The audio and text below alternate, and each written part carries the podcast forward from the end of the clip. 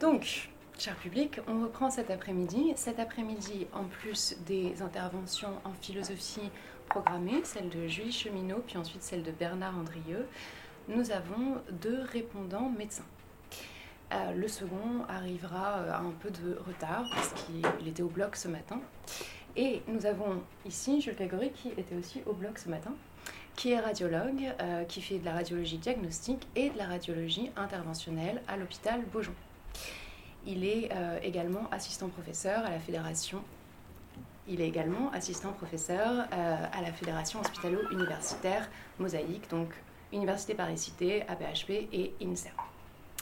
Donc son activité de soins est centrée sur l'interventionnel abdominal, en particulier oncologique, et ses thématiques de recherche sont la méthodologie de recherche en radiologie interventionnelle oncologique et le développement de biomarqueurs d'imagerie multimodale pour les tumeurs digestives à partir d'outils d'intelligence artificielle.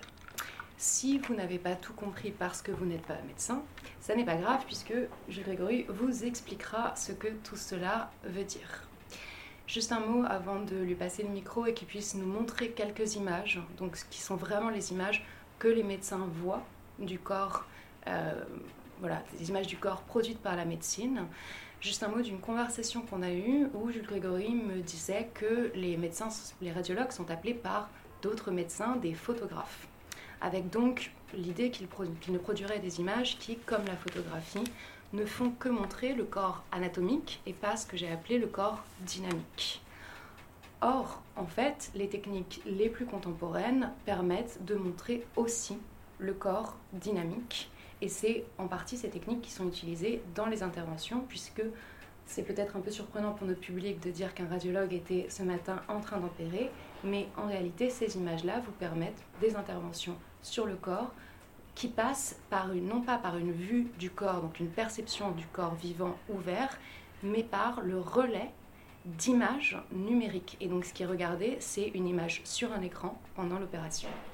Donc je vous laisse la parole pour que vous nous parliez un petit peu euh, pendant quelques minutes de votre travail et que vous nous montriez quelques images du corps telles que vous les utilisez en médecine et vous les produisez même. Merci beaucoup, merci de m'avoir invité et merci surtout pour cette introduction vous m'aviez dit que ça vous semblait abscon tout ce que je vous disais hier, mais en fait, vous avez tout compris. Euh, je suis radiologue. Donc, euh, je suis un, médecin, une spécialité médicale, mais qui a la particularité à la fois de faire le diagnostic, le diagnostic de maladies, mais aussi de les traiter. Et c'est en ça qu'il y a un deuxième euh, volet dans notre métier qui est la radiologie interventionnelle thérapeutique.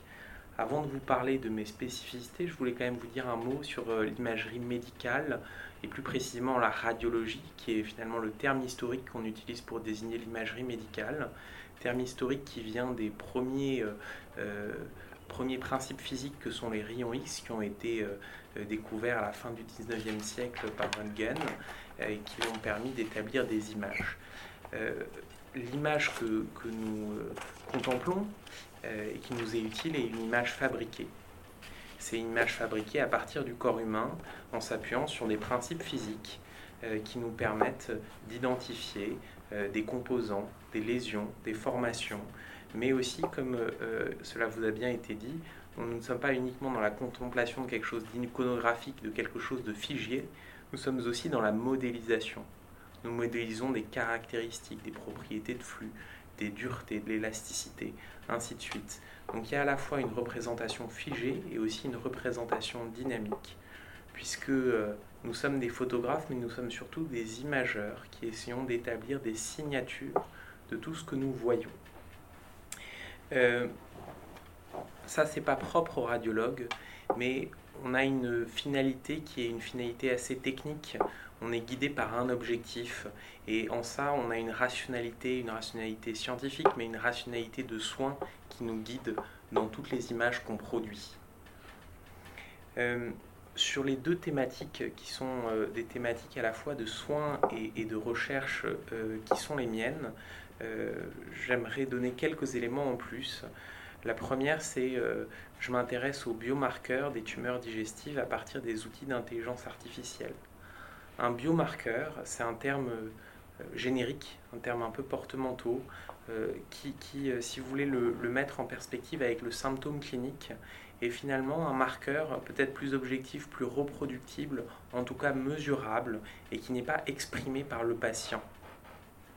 Et donc les biomarqueurs, euh, leur nom historique euh, est marqueur biologique, mais en fait en biomarqueurs, il y a tout un tas de marqueurs, et si on devait les, les diviser, il y aurait les marqueurs d'éléments dosés dans le sang, et puis les marqueurs dérivés de l'image. Et donc on cherche des marqueurs dans cette image qui nous permettent euh, d'améliorer tous nos traitements euh, du cancer, que ce soit les dépister plus tôt, mieux les diagnostiquer, mieux les traiter et mieux monitorer les traitements. Le deuxième élément, c'est euh, de mon activité de soins et de recherche, c'est la radiologie interventionnelle. C'est une spécialité encore un peu confidentielle par rapport au grand public, puisque c'est une spécialité de, de, centre avec plateau technique lourd mais euh, l'imagerie nous permet de faire des traitements mini-invasifs en se guidant par les ultrasons, les rayons X, voire euh, la résonance magnétique. Elle nous permet d'aborder les artères, les vaisseaux et d'aller par exemple emboliser une artère qui saigne si vous avez un accident de moto ou alors si vous avez une tumeur du foie, aller brûler cette tumeur du foie en, piquant avec une aiguille. Et je voulais vous montrer euh, des images rapidement pour vous montrer cette image produite, cette image fabriquée, je pense que vous la voyez, et qui nous permet une cartographie très précise du corps humain. Vous voyez, on peut presque faire l'examen clinique.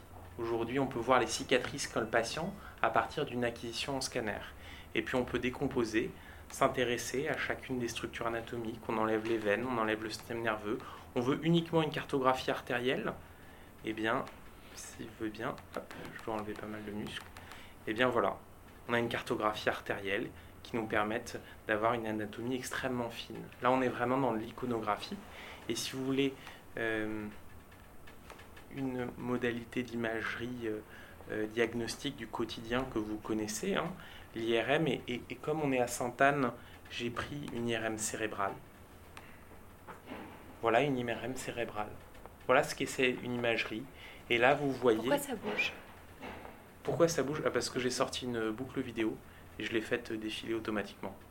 Normalement. C'est différentes images, c'est ça? Absolument. D'accord, c'est pas le cerveau qui bouge, c'est différentes images. Non, mais pour clarifier, c'est différentes Absolument, vous avez bien raison de me hmm. rappeler à l'ordre. Non, je ne vous rappelle pas à l'ordre. On coupe, on coupe hmm. le cerveau en tranches. Et, et, en ça, c'est la même chose que les, euh, que les tranches anatomiques. Hmm. Que les tranches anatomiques. Et je pense que ça fait peut-être un bon lien pour que je m'arrête. Euh, merci beaucoup. Est-ce qu'on a donc on, Romana Ponsari est en chemin. Euh, est-ce que on a des questions sur ce qui vient juste d'être dit? Parce que là, on a vu euh, voilà des images très intéressantes, très surprenantes, et qui sont en fait des images avec lesquelles certains médecins travaillent quotidiennement. Est-ce qu'on a des questions là-dessus? Alors moi, j'ai une question qui correspond D'accord, je, du coup je vous le repasse après. J'ai une question qui correspondait à la fin de mon introduction de ce matin. Donc vous, quand vous regardez ces images, est-ce que ce que vous cherchez à voir, c'est le corps du patient ou de la patiente, ou est-ce que ce que vous cherchez à voir, c'est la déviation par rapport à la norme et donc la maladie? Une imagerie réalisée doit être motivée. Elle doit être motivée par des arguments cliniques.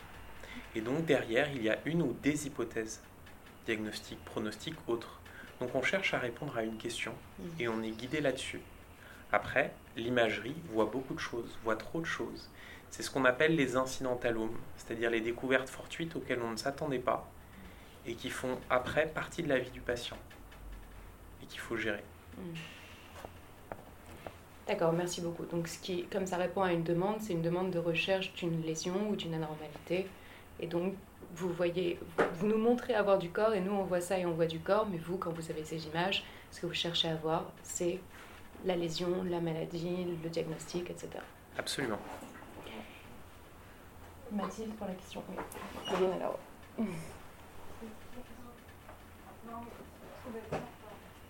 C'était euh, juste pour savoir si on peut avoir le nom du logiciel euh, qui permet de.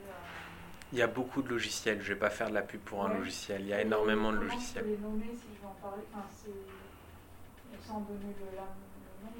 Il y a des logiciels d'anatomie qui sont innombrables aujourd'hui et qui s'appuient en fait. Euh, vous avez même de l'anatomie sur des thanatoscanners, donc des scanners de patients décédés et qui vous permettent de des reconstructions. Mais là, je vous ai montré ça parce que ça me permettait de, visualiser. Je ne savais pas si j'allais pouvoir le, montrer avec mes logiciels de visualisation de radiologie. C'était pour ça que j'avais pris ça. Mais en soi, nos logiciels de visualisation de radiologie, ceux qui, dont on sert tous les jours, nous permettent des reconstructions quasiment aussi fines.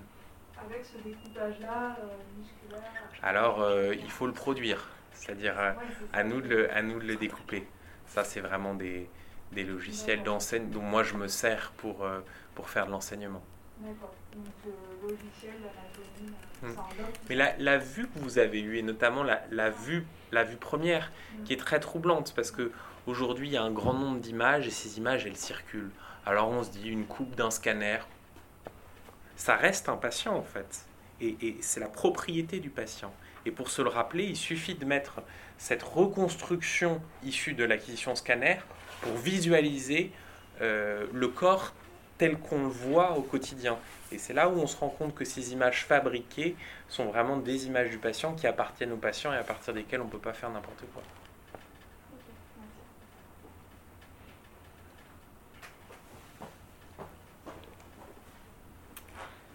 On introduira notre autre médecin répondant quand il arrivera après la communication de Julie Cheminot. Donc Julie Cheminot, je passe à votre intervention. Donc vous êtes maîtresse de conférence en philosophie à Sorbonne Université et vous êtes membre du centre Victor Bach. Vos recherches portent principalement sur les rapports entre art et médecine.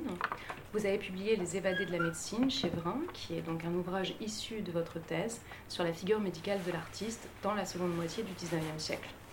Vous préparez un essai sur le syndrome de Stendhal et vos recherches portent de manière plus générale sur les maladies littéraires. Et vous avez beaucoup travaillé sur l'esthétique des collections anatomiques et co-dirigé un ouvrage sur la question qui porte plus spécifiquement sur la collection d'anatomie pathologique du Puitrin. Vous êtes donc une spécialiste des images médicales, en particulier celles du 19e siècle, que vous examinez depuis un point de vue esthétique, ce qui va créer, je pense, des effets de sens et de signification différents. La communication qu'on a donnée ce matin par Martin Dumont a permis de penser l'image en médecine via une situation de soins extrêmement précise, rare et pourtant connue de tous et toutes. Donc peut-être que vous ignoriez avant ce matin l'existence de greffes de main et de face, mais vous saviez que les greffes existaient. Et si quelque chose a fait choc, ce n'est pas l'idée d'une greffe euh, de main ou de visage, impensable et impensée, c'est le fait qu'il y ait eu une réalisation, qu'on soit passé à l'acte. Nous sommes familières et familiers des greffes, et les greffes de main, ou plus encore de face, font partie des fantasmes collectifs qui courent dans une certaine culture. Perdre, prélever, remplacer, comme on rachète une roue, mais avec de l'intime. Or, Martin Dumont mentionne dans sa thèse le fait qu'un des étonnements que suscite l'histoire et la réalité des greffes se déclenche à apprendre non pas que la réalisation, mais même la conception ou le projet de greffe est en fait un phénomène très récent. Martin Dumont cite à cet effet Thomas Schlich, dont j'espère avoir bien prononcé le nom, qui indique la dépendance de l'idée même de greffe à un certain modèle du corps humain, c'est-à-dire le paradigme anatomo-physiologique. Il faut penser le corps dans ses parties et il faut penser la maladie comme venant d'une défaillance ou d'une lésion d'une partie et non pas soit de l'environnement, donc l'air est vicié, soit des humeurs, des fluides, du corps comme un tout qui flanche, pour qu'il y ait un sens à la greffe. Or, c'est au XIXe siècle que se joue un vrai tournant dans le modèle de la maladie, et avec lui dans le modèle du corps, via l'anatomopathologie et l'anatomophysiologie. Donc l'anatomopathologie et l'anatomophysiologie nous intéressent dans la mesure où elles modifient le rôle joué par la vision dans la clinique, ce qui se corrèle d'une production d'images du corps. Donc ce paradigme, vous en êtes une spécialiste et vous pouvez ici nous en parler et parler de la production d'images qui en résultent, des images médicales que vous interrogez aussi depuis l'esthétique. Euh, merci beaucoup, merci de cette invitation euh, et, euh, et, de voilà, me permettre de présenter ces quelques points. alors, par rapport aux communications de ce matin, on va vraiment rencontrer les mêmes problèmes avec une réponse très spécifique du 19e siècle dont on pourra certainement discuter ensuite. et je pense que c'est vraiment très intéressant. On a une multiplicité de regards dans la journée par rapport à ces images. Euh, voilà, et donc moi, ce sont des images du, euh, du 19e siècle. Donc ma communication, comme le, comme le titre l'indique, hein, porte sur la spécificité de l'image du corps dans la médecine du 19e siècle. Donc je vais donner déjà quelques jalons pour introduire le, propos et poser les enjeux. Donc c'est finalement mon introduction qui sera euh, la plus problématisée, on va dire. J'ai pris le parti d'un exposé très imagé qui pourra peut-être aussi poser quelques questions sur euh, question éthique, hein, on en avait un petit peu discuté, ça a été mentionné par, euh, par Martin Dumont aussi ce matin, euh, très imagé et que j'espère être aussi suggestif, hein, conformément finalement à l'esprit de, de la période. Alors, il me faut dire dès le début qu'il y a une spécificité de la médecine, hein, ça a été déjà un petit peu mentionné par Charlotte Gindre, une spécificité de la médecine à partir de la fin du XVIIIe siècle, début du 19e siècle, à savoir la démarche clinique. En fait, c'est même plus la démarche clinique qu'anatomo-clinique que, euh, dont je vais parler, même si évidemment les deux sont, liés, je le mentionnerai également. Donc le terme de clinique, hein, juste pour en dire quelques mots, je reviendrai euh, dans ma première partie sur ce point.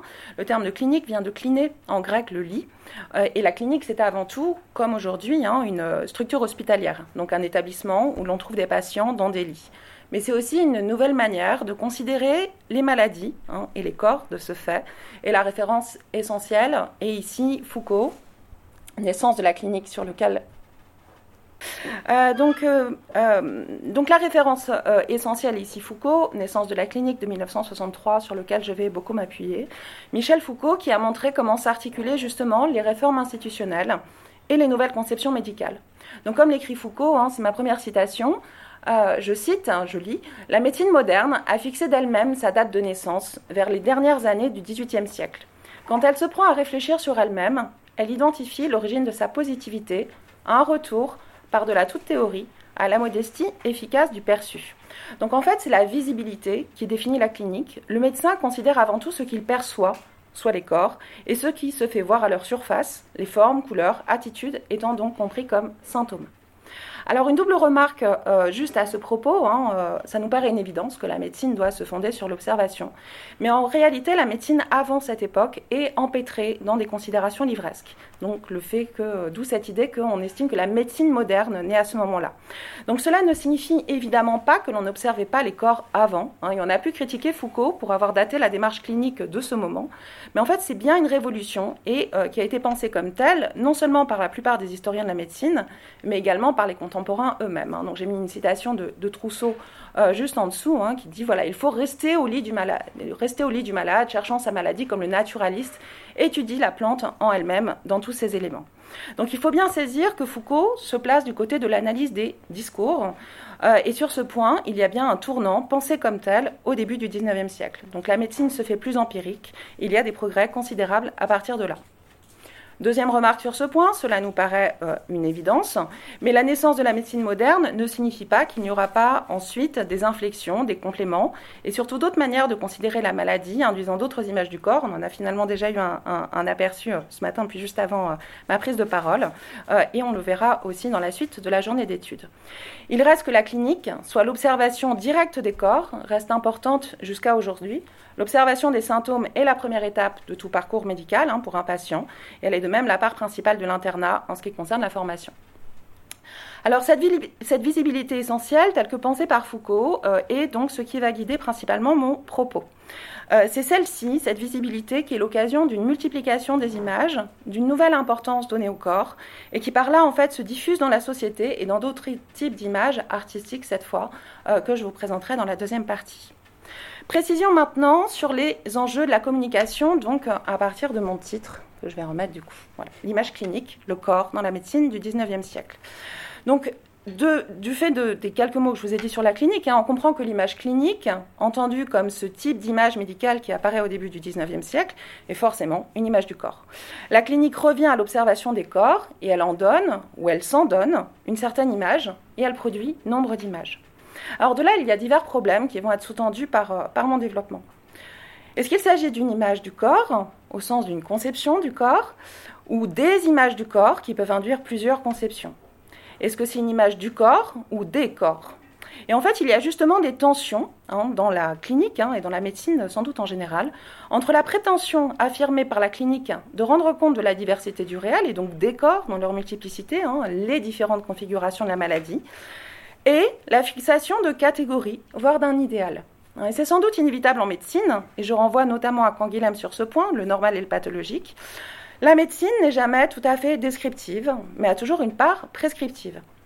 Si elle s'attache à l'observation des anomalies, elle vise à déceler des mots, à faire la part entre ce qui ne devrait pas être et ce qui est souhaité, entre ce qui est pathologique et ce qui est sain, et ce pour au mieux rectifier la normale. Donc s'il s'agit de revenir à la visibilité première pour les cliniciens et de bien observer, il s'agit aussi et surtout d'établir des nosologies, et ce en référence à un idéal de santé plus ou moins explicite. Il y aura donc une image du corps sain et du corps malade, peut-être davantage une image du corps sain et du corps malade que des images des corps sains et des corps malades, car de manière générale, les corps malades se comprennent par rapport à un corps sain idéal, peut-être euh, souvent absent, hein, inexistant, implicite en fait, mais qui reste la référence par rapport, à laquelle tous les autres ne sont pas loin de se révéler anormaux. Je préciserai ce point plus tard. Vous comprenez donc que euh, l'enjeu de normes hein, sera particulièrement important dans cette communication pour ces images qui se veulent pourtant objectives. L'image clinique suggère une fixation et une mise à distance.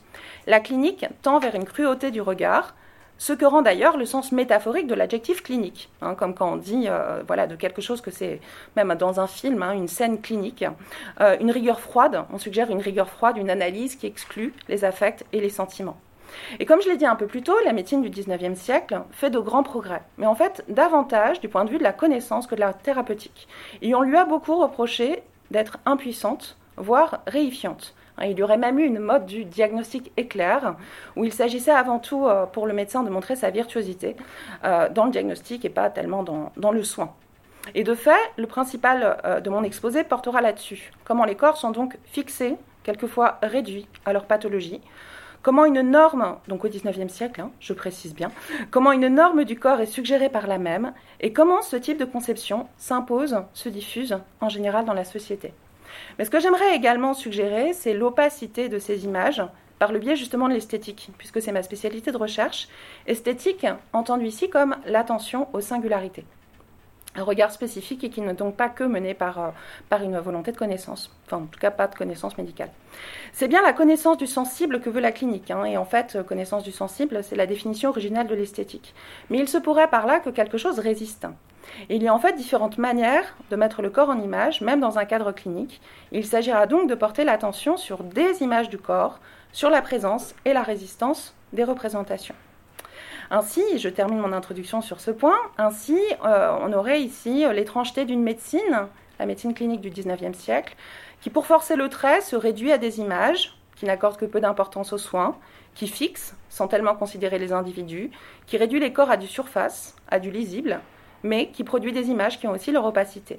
Donc ma communication vise à donner un certain nombre de, repères, à montrer nombre d'images du corps, mais pour faire valoir la complexité de celle-ci et les glissements possibles, notamment sous un regard esthétique euh, ou dans la sphère artistique.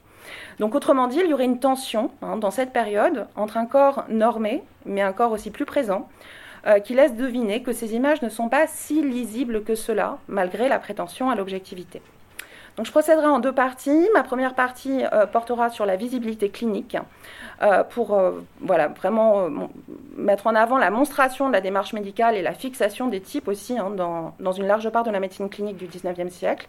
Et ma deuxième partie que j'ai intitulée Iconographie de la normale pour donner quelques exemples de diffusion des images, notamment dans des reprises artistiques.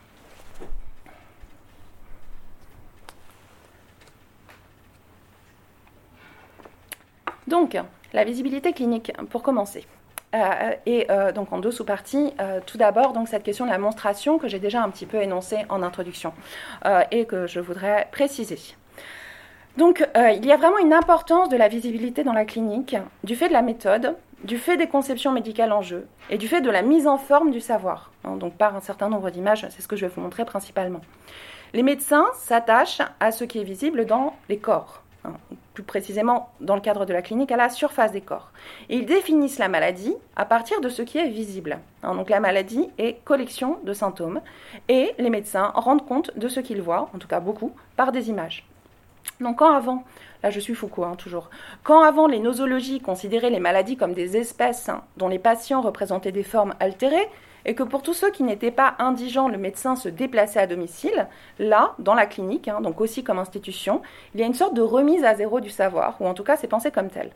On regarde les corps en tant que tels, les uns à côté des autres, dans l'institution de la clinique, et l'on peut ainsi voir les différences et les points communs. Et les symptômes se font voir comme une évidence, en tout cas c'est ce qu'on espère. C'est vraiment le règne de la visibilité, ici, que parcourt un regard attentif, un regard que Foucault euh, qualifie, tout ça c'est page 122 de naissance de la clinique, hein, je reprends quelques-unes de, ces expressions.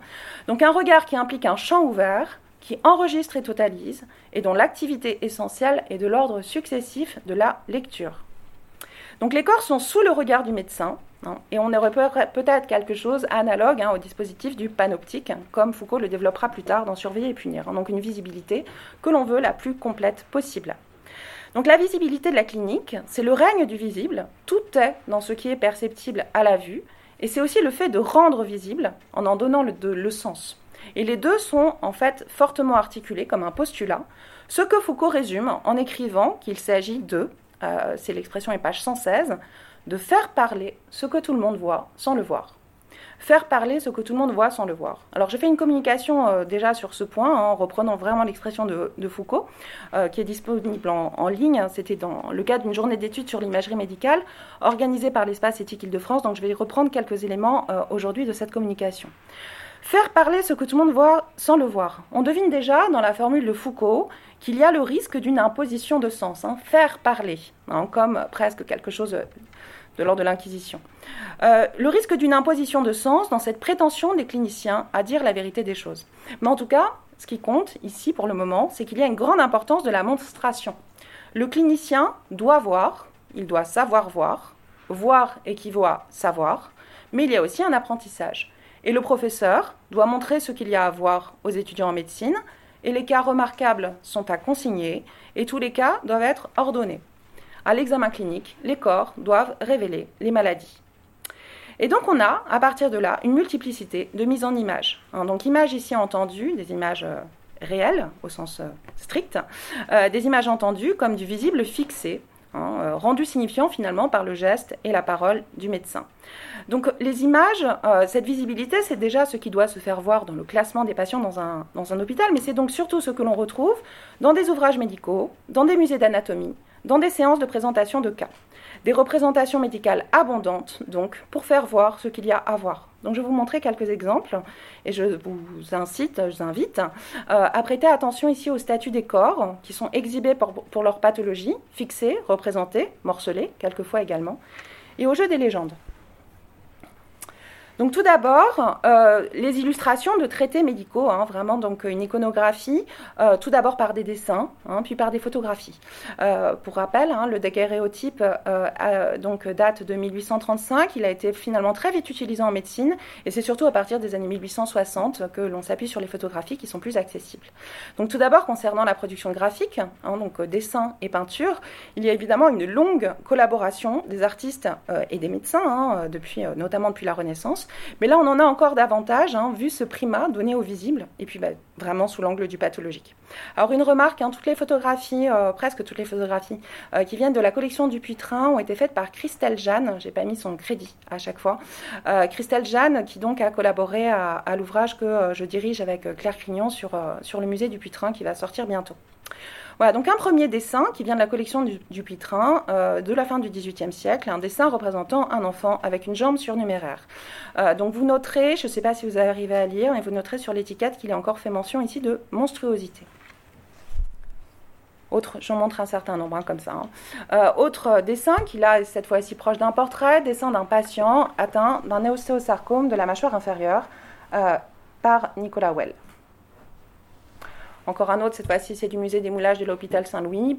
Il semblerait que ce soit un euh, jeune homme, voire un enfant, euh, atteint d'alopécie euh, syphilitique, sans que ce soit certain.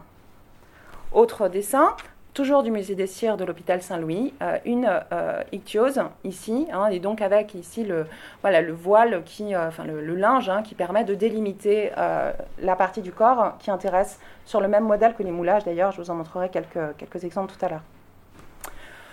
Dernière peinture, euh, le portrait d'une femme euh, agromégalique, euh, acromégalique, pardon, euh, acromégalique, euh, qui est donc euh, ici de la collection du donc une mention par rapport à ça, hein, là on est vraiment à la fin du 19e siècle. le fait qu'il s'agisse d'une peinture, c'est véritablement un choix ici, hein, puisque la photographie était d'usage bien plus courant. Hein. donc là il s'agit vraiment d'un portrait finalement qui tend déjà plus du côté de l'artistique, ça devient un petit peu plus ambigu.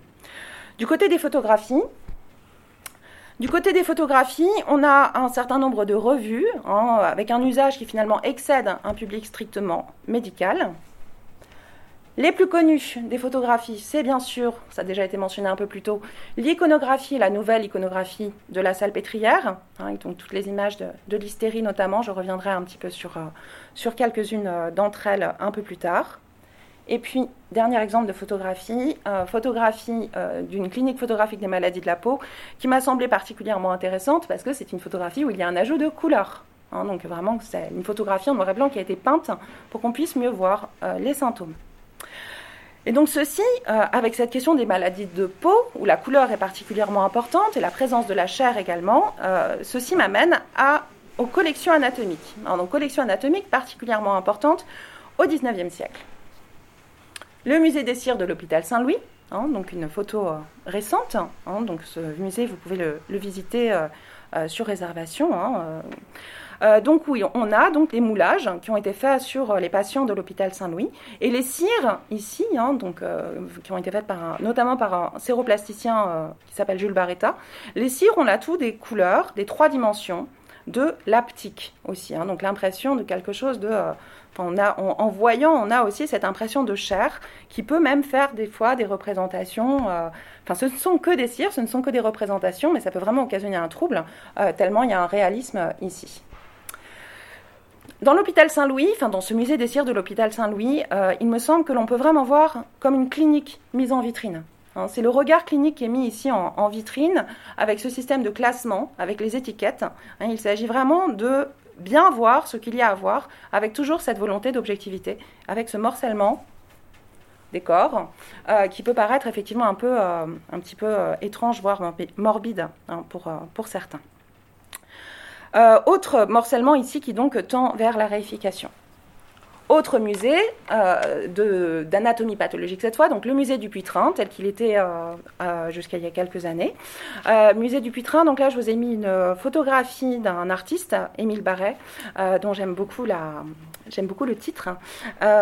parce qu'en fait, dans le musée du Puitrin, au centre, là, vous voyez la femme Soupio, qui est donc était, qui, est une femme qui a légué son corps au, à la médecine ensuite, et qui donc dont, le corps est toujours exposé dans les collections. Et donc Émile Barret euh, voilà, a, titré sa, photographie Donne-nous ton corps, la vieille, tu as les homos. un certain cynisme par rapport à ça.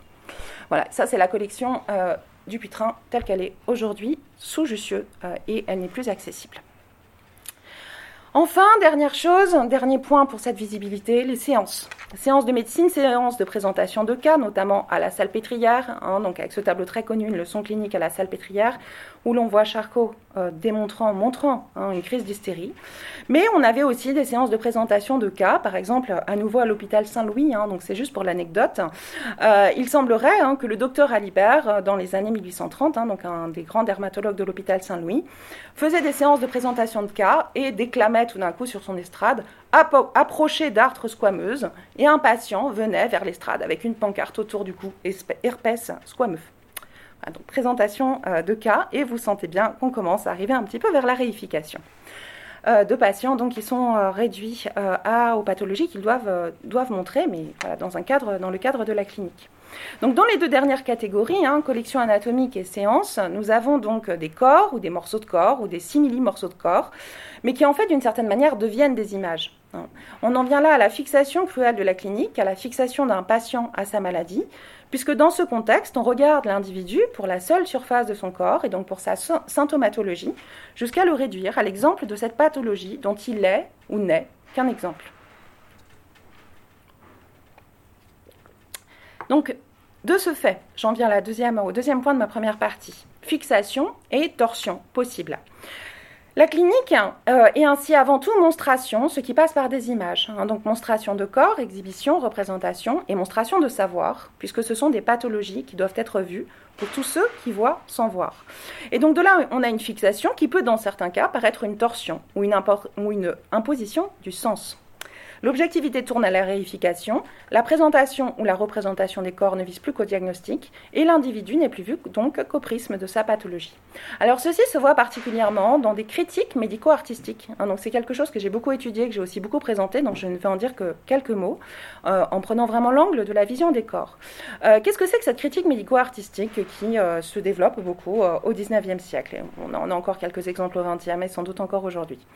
en fait, certains médecins s'appuient sur des œuvres d'art, surtout du passé, mais aussi contemporaine, pour établir des diagnostics. Hein, il faut une clinique de l'art. Ils trouvent une clinique dans l'art. Les représentations picturales ou littéraires sont considérées du point de vue médical et peuvent même servir d'illustration aux traités médicaux. Alors cet usage repose sur le postulat, je reprends l'expression de, Foucault, hein, c'est le titre du chapitre 4 de Naissance de la clinique, le postulat d'une vieillesse de la clinique vieillesse de la clinique, ça veut dire qu'il y a une objectivité de la clinique. L'idée que les conceptions de la maladie auraient dû, toujours dû être celles que les cliniciens mettent en avant, mais que les prédécesseurs, en fait, observaient mal. Euh, donc, il se trouve, pour ces médecins hein, qui font de la critique médico-artistique, il se trouve que quelques grands artistes, eux, savaient voir et représenter les symptômes adéquatement. Hein, donc, euh, une époque où on ne connaissait pas les pathologies aussi bien que les cliniciens du 19e siècle, mais où des artistes arrivaient à représenter ceci. Euh, il y a en fait un rapprochement du regard de l'artiste et du médecin, du fait de cette importance de la visibilité, euh, au 19e siècle, que j'ai nommé dans ma thèse un regard esthético-médical. Donc le médecin doit se faire comme ces grands artistes, être attentif au réel, et la grande œuvre d'art peut devenir une bonne image pour celui qui est maintenant en mesure de poser un diagnostic. Alors c'est ce que l'on trouve euh, notamment euh, bah, toujours à la salle pétrière hein, avec euh, Charcot et Richet, qui sont les auteurs de deux ouvrages de ce type. Un ouvrage intitulé Les démoniaques dans l'art, qui date de 1887, et un autre intitulé Les difformes et les malades dans l'art, qui est paru en 1889. Donc juste quelques exemples par rapport à ça. À propos, donc, dans les difformes et les malades dans l'art, Charcot et Richet s'intéressent notamment à cette gravure de Dürer, Guérison d'un lépreux et ils écrivent N'est-il pas intéressant de montrer l'art devançant la science, hein, l'art devançant la science, et Albert Dürer, en copiant un lépreux, donner non seulement une image exacte de la lèpre, mais formuler d'une façon absolument précise, en l'année 1513, les caractères morphologiques d'une altération musculaire qu'un savant ne devait régulièrement décrire que trois siècles plus tard. Fin de citation. Donc en fait, on a ici un intérêt pour des représentations réaliste, hein, un refus de l'idéalisme en peinture, euh, un intérêt donc pour la représentation des corps tels qu'ils sont, et les figures sont sorties de leur cadre religieux pour être scrutées par un regard clinique. Alors, juste comme j'ai encore, euh, voilà, j'aurais pas le temps de développer là-dessus, mais ce matin était mentionné le retable d'Isenheim de Grunewald pour sa crucifixion qui est au-dessus. Charcot et Richet s'intéressent aussi à la représentation du Christ mort en dessous, mais vraiment parce que c'est un cadavre bien représenté euh, avec les teintes de putréfaction, etc. Hein, donc euh, voilà, et il ne connaissait certainement pas ce tableau.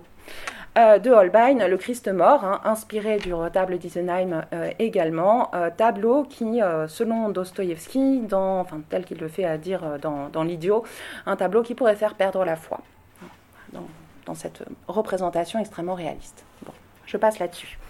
C'est beaucoup plus intéressant, enfin c'est évidemment beaucoup plus intéressant en ce qui concerne l'hystérie, euh, quand donc Charcot et Richet s'intéressent dans des tableaux à partir de l'hystérie dont ils sont euh, spécialistes. Euh, pourquoi est-ce que c'est plus intéressant? Parce que c'est une maladie qui n'est plus reconnue. Hein. donc ça permet aussi de voilà, modérer un petit peu la prétention de ces médecins d'avoir mis au jour une vérité immémoriale. Pour Charcot et Richet, les démoniaques dans l'art, je vous ai dit que c'était le titre d'un de leurs ouvrages, sont en réalité des hystériques. Et donc ils voient les tableaux du passé à partir de là en disant voilà, lui il a bien représenté l'hystérie, lui il a mal représenté, alors qu'en fait ces peintres représentent des possédés. Donc, euh, le, tableau le plus important pour eux, le plus réussi, c'est euh, ce tableau de Rubens, hein, Saint Ignace délivrant une possédée ressuscitant un enfant mort. Donc, le tableau à gauche et à droite, le dessin par Richet, qui met l'accent sur euh, l'arc de cercle typique d'une crise d'hystérie. Ils écrivent à, propos, de ce tableau, je cite enfin juste un extrait parce que c'est très long ce qu'il dit sur ce tableau. Il était impossible de dire plus en aussi peu de traits et de réunir en une même figure plus des signes effrayants qui caractérisent la grande névrose. Fin de citation. Alors ici, il y a évidemment une torsion hein, du sens des œuvres. Ce n'est plus le corps d'une possédée qui est ici représenté, mais une hystérique. Et l'art prend ici le relais pour fixer la maladie. Et en fait, ce tableau est euh, le seul tableau parmi toutes les photographies, enfin, dans les illustrations, euh, dans l'iconographie de la salle pétrière, hein, à côté des photographies.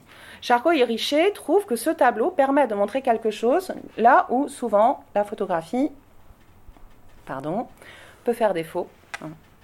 voilà, il y a des photographies qui sont, euh, celle-là ça va encore, mais il y en a qui sont vraiment particulièrement floues par rapport à ça.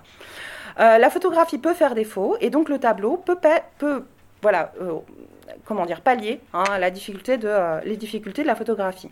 Donc en fait, c'est un désir de mettre en image, hein, ici, qui est vraiment sensible chez Charcot et Richet, euh, de faire voir ce qu'on veut dire. Et je renvoie à Didier Huberman sur ce point. Hein. j'ai mis une bibliographie à la fin avec euh, une bibliographie sélective où j'ai remis ses ouvrages, L'invention de l'hystérie et, et, un article Le cynisme iconographique. Alors la fixation de l'hystérie, elle devient particulièrement cruelle avec cette photographie qui est une euh, patiente, Augustine, patiente de Charcot et Richet, hein, une patiente euh, qui comptait beaucoup pour eux, euh, particulièrement, voilà, qui pouvait vraiment faire de des poses magnifiques et faire un très bon spectacle pendant les séances. et la fixation devient particulièrement cruelle, puisque vous voyez, c'est un portrait qui est tout ce qu'il y a de plus classique, finalement, si on ne regarde que la photographie.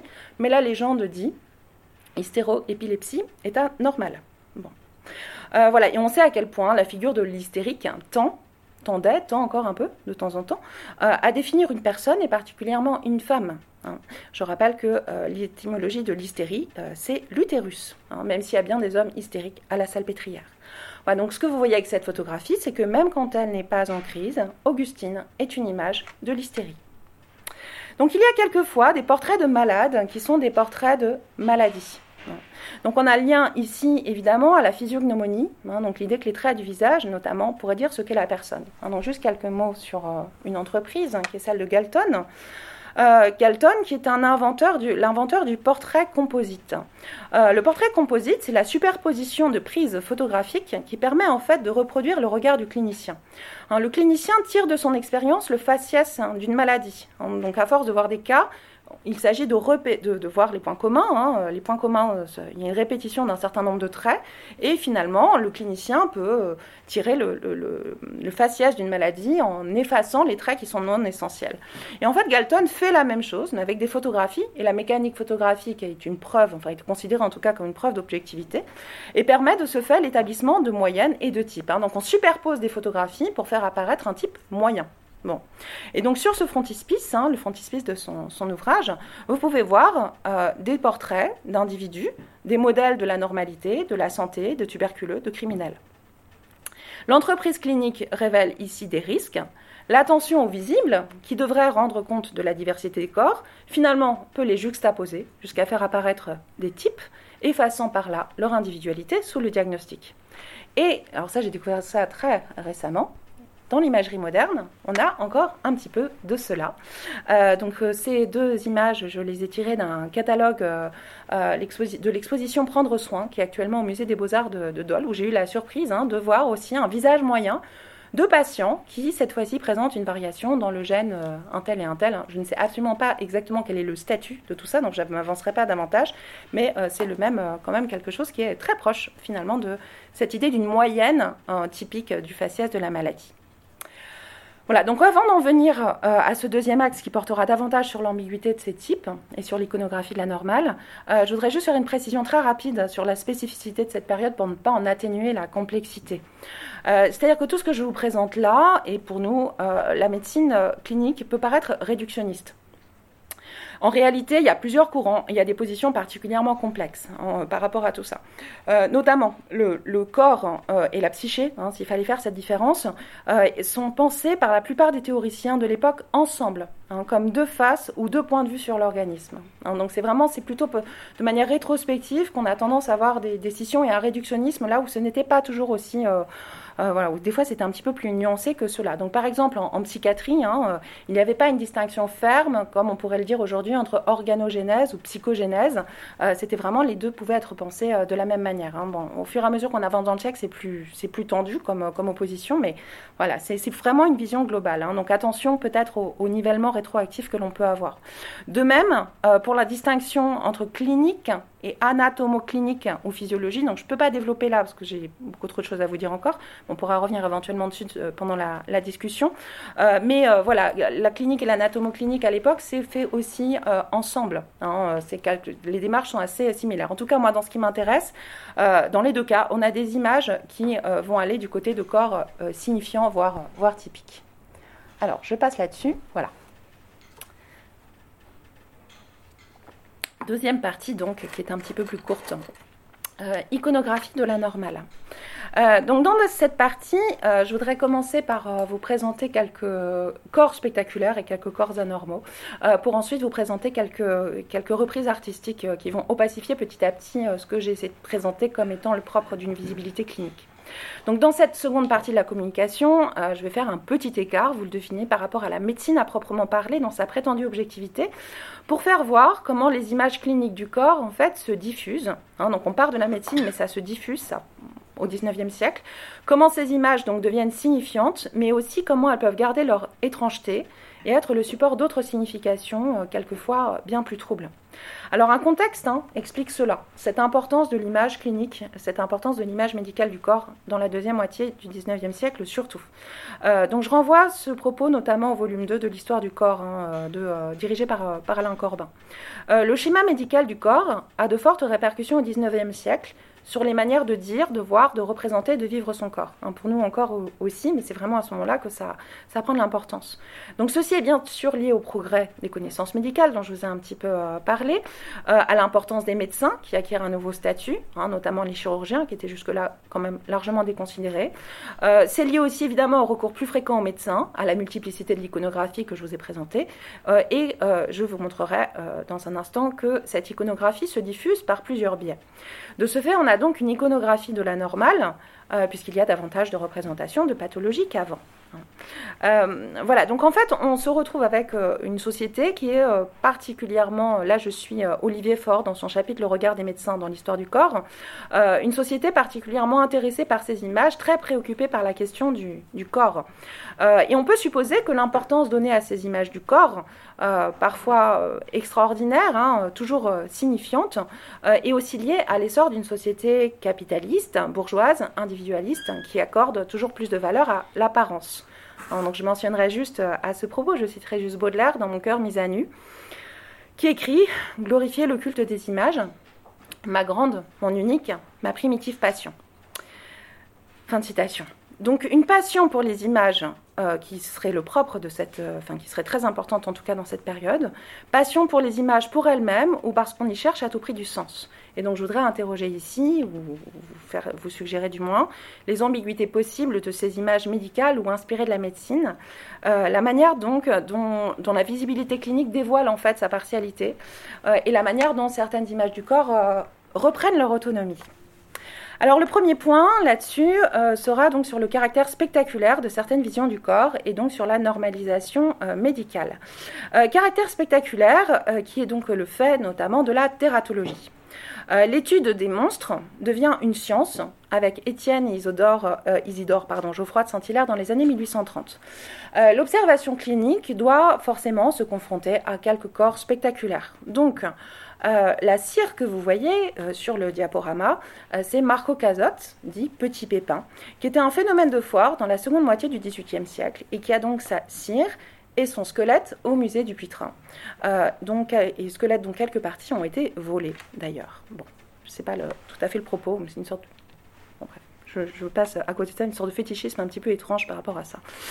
Euh, donc il y a une volonté euh, de porter un regard scientifique sur les anomalies hein, de la part de, de des scintillaires, porter un regard scientifique sur les anomalies, volonté de distinguer ce qui relève vraiment de la tératologie et seulement de, de d'anomalies par augmentation ou diminution. Euh, certainement un but d'enlever la fascination, chercher la cause des accidents, hein, donc enlever, euh, si vous voulez, les monstres de ce statut de, merveille, de mirabilia, de prodige de la nature. Euh, mais finalement, c'est difficile de lisser c'est difficile de lisser et de considérer que les monstres ne nous apparaissent comme tels que parce que nous prenons l'habituel pour le naturel, ce que disait déjà Montaigne, et ce que théorise euh, Canguilhem euh, quand il nous dit que voilà, les anomalies, ce ne sont que de l'individuel et pas forcément de la normale. donc une petite citation de Canguilhem par rapport à ça, particulièrement claire. Euh, quand Guilhem euh, euh, voilà, fait bien la distinction entre l'anomale et la normale, hein, donc je, le pathologique donc, je le lis. L'anomalie, c'est le fait de variation individuelle qui empêche deux êtres de pouvoir se substituer l'un à l'autre de façon complète. Elle illustre dans l'ordre biologique le principe leibnizien des indiscernables. Mais diversité n'est pas maladie. L'anomale, ce n'est pas le pathologique. Pathologique implique pathos, sentiment direct et concret de souffrance et d'impuissance, sentiment de vie contrariée. Mais le pathologique, c'est bien la normale. Euh, voilà, donc d'après, si on suit Canguilhem, on est tous euh, anomaux il n'y a que des anomalies. Hein. Donc la difficulté, bien sûr, hein, avec euh, Petit Pépin ou autre, euh, avec ces monstres-là, euh, c'est que on se retrouve davantage du côté de, de la normale. et voilà, on est face à des corps extraordinaires. Et les médecins eux-mêmes, en fait, sont curieux de ces corps extraordinaires. Évidemment, les collections anatomiques les mettent en valeur. Ces collections anatomiques sont visitées par de nombreux curieux. Et en fait, la scientificité est débordée de toutes parts. Et ceci est renforcé par les attractions sur les champs de Donc il y a les freak shows, hein, les entresorts, hein, où il y a des présentations euh, spectaculaires euh, où il y avait aussi euh, Elephant Man, John Merrick, dont on a parlé, euh, qui a été évoqué ce matin. Euh, on a des musées genre du Puitrin, hein, comme là je vous ai mis une, carte postale par rapport à ça. donc en fait, ce sont des musées à vocation prétendument pédagogique, hein, qui s'appuient vraiment sur des objets, enfin des représentations médicales et notamment des cires. Et le plus connu est à cet égard le musée du docteur Spitzner, dont je vous montre une, une affiche ici de promotion. Donc les cires passent euh, notamment au musée du docteur Spitzner à un statut pseudo-médical. Et en fait, c'est là qu'on euh, va plutôt retrouver euh, les logiciels d'anatomie qui ont été mentionnés tout à l'heure, je ne pense pas de cette manière-là. alors là, en fait, vous avez des Vénus anatomiques démontables en 40 parties au musée du docteur Spitzner. Alors celle-ci, attention, c'est une cire de la fin du XVIIIe siècle, très belle, enfin très belle, peut être morbide aussi un petit peu, mais qui a encore une certaine beauté, disons, euh, que l'on trouve donc au musée Poggi de, de Bologne. Et voici la version du docteur Spitzner. Euh, Vénus anatomique, hein, donc démontable, hein, donc on peut enlever un, certain nombre de parties. Donc là, on peut se dire par rapport à la Vénérina que je vous ai montré juste avant, euh, qu'on est dans une vision justement plus clinique, hein, quelque chose de moins. on n'est plus dans la beauté des cires qu'il y avait avant, on est vraiment dans du, médical.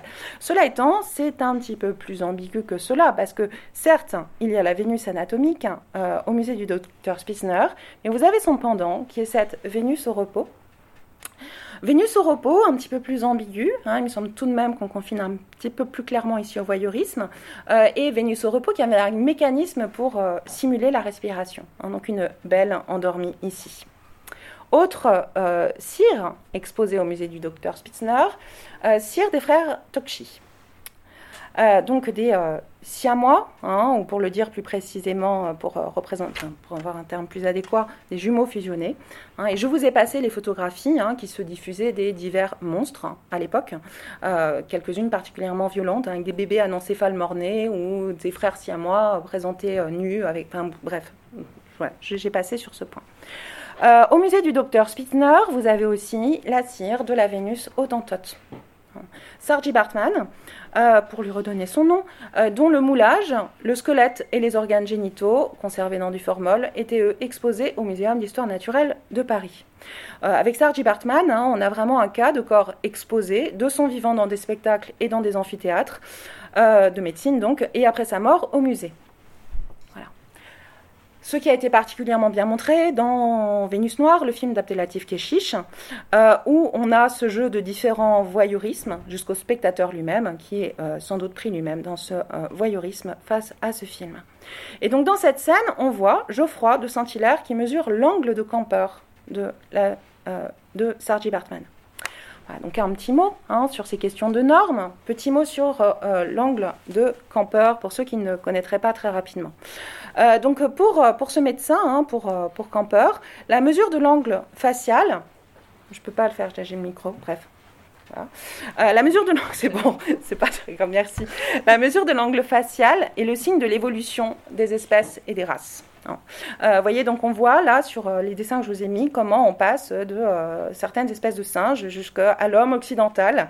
Et même en fait, la dernière, toute dernière image, là, tout en bas à droite, c'est le profil grec de la stature antique. Hein, donc vraiment l'idéal de beauté antique, repris par le néoclassicisme, hein, le, modèle académique finalement. Euh, donc, euh, voilà, donc euh, un orang-outan a un angle facial de 58 degrés en moyenne, un européen de 80 degrés, les races africaines et asiatiques se situent entre les deux. donc, en fait, on a de plus en plus au 19e siècle, hein, donc je vous le dis juste vraiment très rapidement comme ça, hein, mais la définition d'un idéal de beauté, de santé, mais aussi de moralité et de rationalité qui se met en place et qui devient en fait voilà, le modèle par rapport auquel tout le reste est signe de dégénérescence principalement. Euh, terme de dégénérescence, théorie de la dégénérescence, qui euh, est présentée par le docteur Morel en 1857. Et nous sommes dans l'amphithéâtre Morel. Euh, tout ce qui s'écarte de la moyenne est donc de plus en plus considéré comme un atavisme à soigner. Bon. Donc, comme on l'a déjà deviné avec Galton, hein, on a un idéal de santé assez abstrait finalement, qui se confond avec un certain idéal politique et qui fonde sa prétention objective sur le calcul des moyennes. Hein, les moyennes statistiques commencent dans les années 1820. Hein, donc un exemple par rapport à ça, hein. donc là c'est vraiment on est dans l'outrance, mais c'est pas grave, je le présente tout de même. Euh, Max Nordau, médecin qui a écrit Dégénérescence, donc c'est à l'origine euh, des théories de l'art dégénéré nazi. Euh, Max Nordau qui sur Verlaine, sur ce portrait de Verlaine, écrit en cet homme, nous trouvons réunis d'une façon étonnamment complète tous les stigmates physiques et intellectuels de la dégénérescence et aucun écrivain, à ma connaissance, ne s'applique aussi exactement trait pour trait qu'à lui, à ses devoirs somatiques, à l'histoire de sa vie, à sa pensée, à son monde d'idées et à son langage particulier, les descriptions que les cliniciens font des dégénérés. On remarque au premier coup d'œil la forte asymétrie du crâne que Lombroso a signalée chez les dégénérés et la physionomie mongoloïde caractérisée par les pommettes saillantes, les yeux bridés et la barbe rare que le même savant regarde comme un stigmate de la dégénérescence. Voilà, donc insidieusement, euh, le diagnostic s'impose là où le pathologique n'est pas immédiatement visible, ou du moins là où il est discutable, mais c'est le propre, comme dit en première partie de la communication, d'une certaine clinique qui prétend faire parler ce que tout le monde voit sans le voir. Euh, voilà, donc je ne peux pas développer euh, sur ce point parce que je commence à, j'ai encore, je voudrais quand même arriver à ma, à ma dernière sous-partie. mais ce qu'on voit apparaître là, en fait, ce sont des types. Hein, c'est euh, des types qui commencent à apparaître, des types de l'anormal de manière générale. Euh, le type que l'on peut définir comme un nouveau langage corporel distinct du système iconologique traditionnel fondé sur l'observation du costume, de la physionomie, de la silhouette des contemporains. Donc on se retrouve avec des types issus de l'observation et du savoir des sciences médicales et humaines. Parce qu'en fait, c'est là que ça devient un petit peu plus compliqué. Je vous ai parlé de Galton, mais Galton était un anthropologue, considéré comme le fondateur de l'eugénisme. Lombroso, le maître de Nordo, était un médecin, mais c'était un médecin criminologue. Euh, voilà, donc là, c'est euh, une photographie prise, enfin des photographies qui sont au musée d'anthropologie criminelle de César Lombroso. Hein, donc, vous voyez, il s'agit de, des dessins. Euh, les dessins, voilà, donc il y a une, voleuse allemande, hein, puis des assassins allemands. voilà, donc un certain nombre de types qui sont développés ici, qui sont mis en avant. on aura des types de criminels en puissance, dont nombre d'artistes modernes, donc, hein, ça c'est des choses que j'ai plus analysées. Des physionomies révoltantes, usage des portraits des communards, aussi dans ce sens-là. Le type de l'inverti, de l'androgyne, de l'ouvrier puissant mais limité intellectuellement, de l'idiot, etc., etc. Ce que je veux suggérer ici, hein, sans pouvoir développer, c'est qu'une symptomatologie se diffuse et que tout individu qui sort d'un idéal fixé sur une moyenne qui par définition n'existe pas euh, de manière incarnée est susceptible d'être perçu comme anormal, voire comme dangereux. Alors, j'aurai pas le temps de, développer sur ce point, mais en fait, c'est euh, ce que nous montre euh, Foucault dans, son cours, hein, euh, Les Anormaux. il nous montre comment le monstre, finalement, disparaît, les grandes figures du monstre disparaissent par l'entreprise de pathologisation de nombre d'individus. Hein. et donc, il s'agit en fait, hein, sont les citations que je vous ai mises là, il s'agit en fait de passer du monstre à la normale, donc un monstre quotidien, un monstre banalisé, un monstre pâle, et donner à chacun sa place par rapport à la régularité. Dans ces autres citations, euh, également, hein, Foucault suggère que euh, voilà, on n'a plus les grands géants monstrueux, on n'en a plus que par exagération ponctuellement, et on se retrouve surtout avec des petits euh, anormaux. et comme il parle surtout de psychiatrie, il parle surtout de petits obsédés dans son texte. Hein. on est passé du grand criminel au petit obsédé. Euh, donc euh, euh, voilà, et donc pour en terminer, pour vous présenter ma dernière partie, hein, Foucault dit qu'il reste quand même quelques formes exagérées, paroxystiques, hein, quelques vrais monstres qui finalement sont d'autant plus visibles à travers tous les petits anormaux que nous sommes beaucoup à être. et pour la dernière partie de ma communication, j'aimerais donc non vous présenter ces monstres, mais en fait proposer que quelques reprises artistiques sont l'occasion de redonner leur opacité au corps de l'imagerie médicale jouant une fonction de contre-discours. donc ma dernière sous-partie, euh, quelques reprises artistiques assez rapidement. Hein. Euh, tout d'abord un petit jeu avec l'angle de campeur que je vous ai présenté juste avant et euh, par rapport aux théories évolutionnistes. Donc déjà des dessins de Granville, hein, donc Granville, voilà, qui fait un l'homme qui descend vers la brute, mais qui fait aussi un animal qui s'élève vers l'homme. Bon. Euh, voilà, donc l'évolution n'est pas gagnée, hein, comme le montre Granville en reprenant cette idée de, toute cette imagerie de, l'évolution et, euh, voilà, du, faciès, hein, de la physiognomonie. Euh, et voilà, il y a même une inversion puisque l'animal devient plus civilisé que l'humain. Et puis, exemple particulièrement important, très connu, Degas, avec sa petite danseuse de 14 ans. Euh, la petite danseuse de 14 ans, il semblerait, j'ai pas fait la mesure, mais il semblerait qu'elle avait un angle facial de 45 degrés, soit moins qu'un orang-outan, euh, accentué par la posture, et elle a été très mal reçue hein, par euh, les critiques. Son corps est considéré comme viril, bref, on voit vraiment une dégénérée. Hein. son corps est considéré comme viril, la sculpture était en cire, c'est l'original que vous voyez à droite. la sculpture était en cire, la sculpture était présentée dans une vitrine, ce qui n'était à l'époque fait que pour les objets scientifiques. Donc on a considéré la petite danseuse et le modèle qui a servi, évidemment, comme sale, vicieuse. Et un critique écrit même La chose, maintenant assurée, doit être transportée plus tard au musée du Puitre. Fin de citation.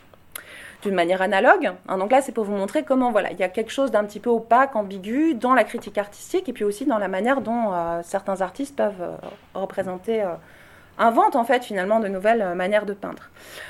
De la même manière, Olympia, euh, vous savez, a été très mal reçu, bien sûr, euh, euh, a, reçu comme, critique, hein, je, lis, cette Vénus autantote, au chat noir, exposée toute nue sur son lit comme un cadavre sur les dalles de la morgue, cette Olympia de la rue morte de fièvre jaune, est déjà parvenue à un état de décomposition avancé. Fin de citation. Voilà, donc c'est le réalisme de la représentation qui est ici visé, et vous comprenez, vous voyez là, dans cette citation, tout le vocabulaire de la pathologie, Hein. Et euh, on la compare à un cadavre, anonyme à la morgue. Hein, euh, et beaucoup de gens allaient à la morgue. Hein. C'était un spectacle aussi comme un autre. Euh, et on y trouvait aussi nombre de prostituées. C'est sans doute là qu'est la référence ici. Donc en fait, c'est l'art moderne qui est considéré ici comme anormal par sa touche et par ses sujets, quand le modèle académique est plutôt la Vénus de Cabanel. Hein. Or, ce corps académique idéal, mais lisse, sans chair, est en fait sans doute un fantasme. Euh, selon Alain Corbin, il est, je cite, hein, c'est toujours dans l'histoire du corps, euh, c'est une manière d'abolir le corps sensible et le corps vivant. Hein. le corps académique est une manière d'abolir le corps sensible et le corps vivant. Voilà, donc pour terminer, euh, ce que je voudrais juste vous dire, c'est que voilà, il y a hum, chez Degas, finalement, il y a, euh, il un certain nombre de, une certaine opacité. Hein. On a des images euh, dont la lisibilité n'est pas assurée, même si euh, il y a une inspiration à partir d'un certain matériau médical ou de sciences humaines ou de type comme ça qui, sont, qui ont été vite récupérés par la médecine. donc la petite danseuse de... Donc là, on voit avec les physionomies de criminels, des physionomies de criminels. La petite danseuse de Degas également, sa petite danseuse aussi, on ne peut pas forcément savoir quel est son sens. Il s'agissait d'aller dans le même sens que les théories médicales de l'époque, ou s'il s'agissait au contraire de faire une œuvre sociale.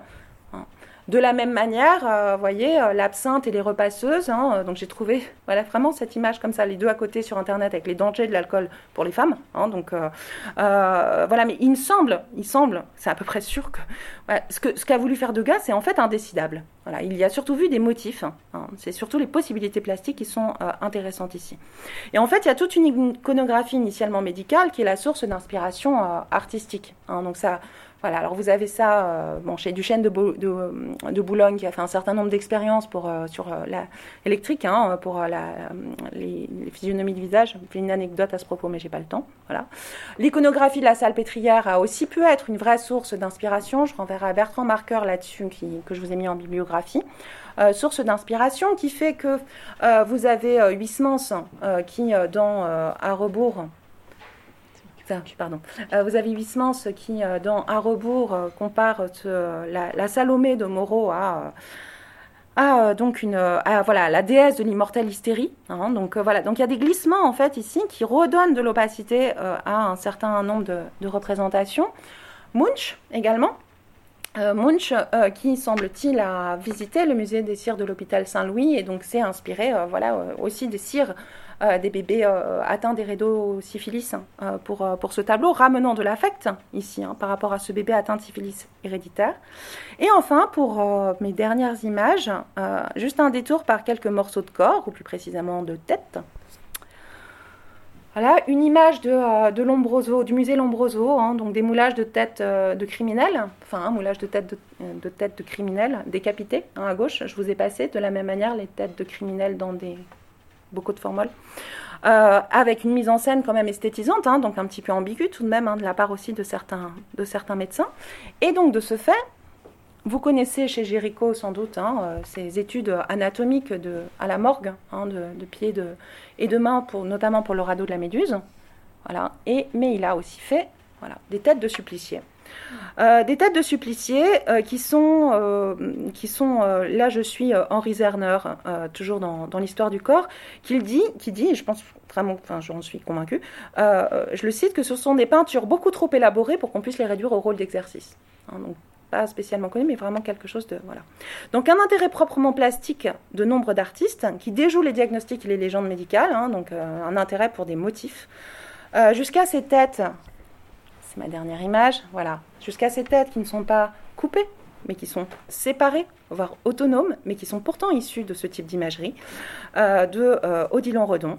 Euh, ces têtes qui sont finalement, hein, le titre l'indique aussi, entre les théories biologiques et des réminiscences de vision chrétienne, un certain imaginaire mythique par rapport à ça. Ma biblio... Ah oui, c'est là. Ma biblio ma bibliographie. Et donc juste quelques mots de conclusion. Voilà, j'ai voulu donner ici un aperçu de la multiplicité des images cliniques du corps dans la deuxième moitié du XIXe siècle, prétendant à l'objectivité, mais instituant souvent des normes, et finalement offrant par leur présence, ce que souligne quelques reprises artistiques, une opacité. Donc c'est un propos qui se tient, vous l'avez bien vu, dans une logique d'analyse des discours et des représentations. C'est davantage comment le corps est mis en image, comment il doit signifier, comment il résiste, que comment il est vécu. Hein, donc euh, il y a une fixation ici de pathologie et de type qui induit une réification, voire un morcellement peut-être, quand la partie malade vaut pour le tout. Hein. La question ce n'est plus qu'avez-vous, mais où avez-vous mal, hein, euh, comme on le, dit souvent. Euh, ce qui va de pair aussi sans doute avec la spécialisation croissante de la médecine à la fin du 19e siècle, qui fait qu'encore aujourd'hui un médecin, un malade va souvent de spécialiste en spécialiste, sans que son corps vécu et entier soit véritablement pris en compte. voilà, donc clinique dans sa cruauté, mais offrant pourtant nombre de représentations riches et pour tout ce qui concerne la question du vécu, euh, voilà, je vous laisserai compléter euh, si ça vous intéresse. Enfin, euh, tout dernière remarque, euh, il y a une importance propre au XIXe siècle de cette iconographie médicale qui peut pourtant donc être infléchie, transformée, suggérant, j'ai pas pu le développer, mais suggérant d'autres modèles possibles de la santé et de la maladie, notamment quand des, artistes s'en emparent.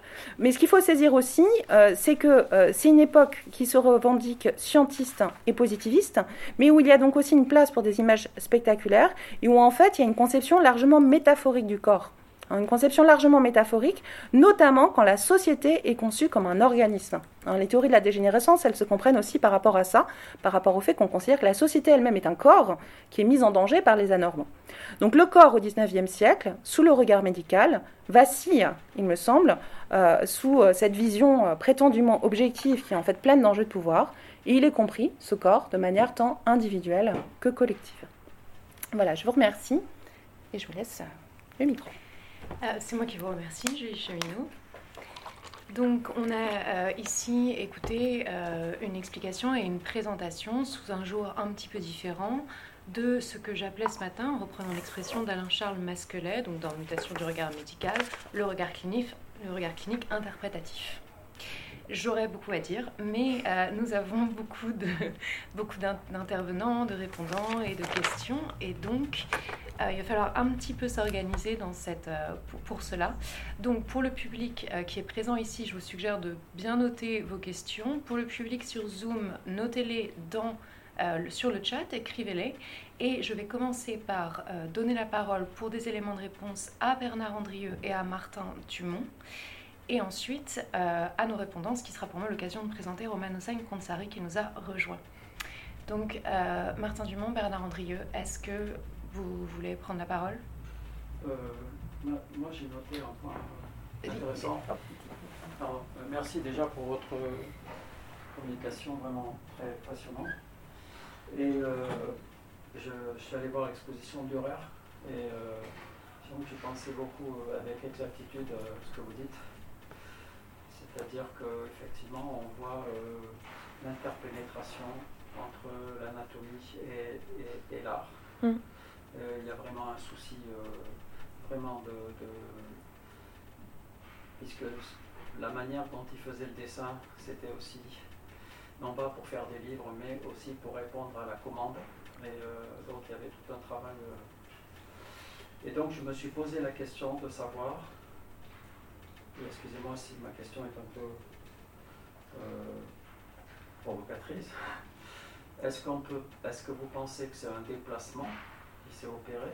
Je veux dire en termes épistémologiques, est-ce, que c'est un déplacement vers, une figuration vraiment artistique euh, Vous le datez à un moment donné, c'est-à-dire que cette clinique euh, par le tableau,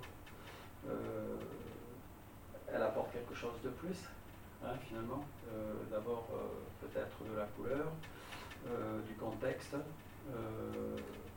un décor, un arrière-plan, enfin, etc. Et finalement, c'est une dimension, c'est une dimension qui, se, qui est un peu déplacée par rapport aux belles images qui étaient présentées, où là, on voit effectivement le fonctionnement comme chez les écorchés, enfin je veux dire, on, voit quelque chose qui n'est pas forcément contextualisé. Alors quelle, quelle est cette Comment est-ce qu'on pourrait qualifier ça? Est-ce que c'est un déplacement, une reconfiguration, un, nouveau, sens de l'image clinique? C'est-à-dire euh, une image qui serait plus... Euh, je, ne sais pas comment la qualifier, vous avez parlé d'esthétique, mais... Euh, vous que je non, Vous voulez dire par rapport à l'usage des, tableaux anciens, par exemple? Par exemple. Oui. il me semble en fait qu'il y a vraiment une, ils isolent un motif, hein, ces médecins, quand ils sont, ils sont, ils sont rarement. Merci. Ils prennent rarement en compte en fait euh, ce qui se joue. Hein. C'est-à-dire que c'est vraiment juste la figure du patient ou la surface de sa peau euh, qui importe. Ils le prennent vraiment comme un, enfin même ils le prennent comme un, comme un témoignage. Euh, enfin, il y a, y a un, médecin qui s'appelle Alexandre Brière de Boismont qui, qui s'appuie sur, sur Hamlet pour dire à ses collègues qu'ils ont tort. Mais c'est pas voilà, c'est pas l'histoire qui l'importe pour lui, c'est vraiment l'idée qu'il y a une, juste représentation de la pathologie ici. Euh, donc c'est vraiment c'est un déplacement du sens, vraiment un déplacement du sens, une restriction du sens euh, à partir de ce qu'ils estiment être la vérité euh, de la pathologie. Alors que là, bon, je vous l'ai pas mis, mais par exemple, Charcot et Richet, donc Lou Rubens, mais ils disent que l'enfant possédé dans la transfiguration de Raphaël, c'est n'importe quoi. Ils disent c'est pas n'importe quoi, on n'a jamais vu un enfant pareil. Euh, euh, voilà, mais ils sont pas du tout en train de se dire c'est, enfin c'est un possédé en fait. On va pas reprocher à Raphaël de pas représenter un, hystérique puisque c'est un possédé. Vous voyez? Donc c'est vraiment un, ouais, un glissement et un intérêt qui est centré sur une. Un possédé, c'est pas tout à fait un hystérique. Oui, non, mais c'est ça. C'est exactement ça. Et eux, en fait, ils le tordent complètement du point de vue de ce qui, eux, les intéresse. Ouais, complètement. Madame Bovary n'est qu'une neurasthénique, etc., etc. Enfin, oui, c'est vraiment c'est ce, euh, cette réduction et qui, moi, je trouve quand même. Alors oui, c'est au service de leurs propos, c'est au service de la science euh, enfin et de leurs catégories telles qu'ils les entendent, euh, mais qui dévoile quand même une sorte de sensibilité à des formes artistiques ou à des textes littéraires. C'est ça qui est étonnant. Mais en, voilà, en déplaçant. C'est ce que j'avais montré dans le post justement sur le comment chez Proust, c'est justement le, ah, je pense métaphorique mm. symptômes. Oui. C'est-à-dire qu'il y a l'utilisation métaphorique des symptômes qui fait que ça, ça nourrit le déplacement. Alors bien sûr, il y a un fondement scientifique. Mais, euh... C'est ça. Excusez-moi.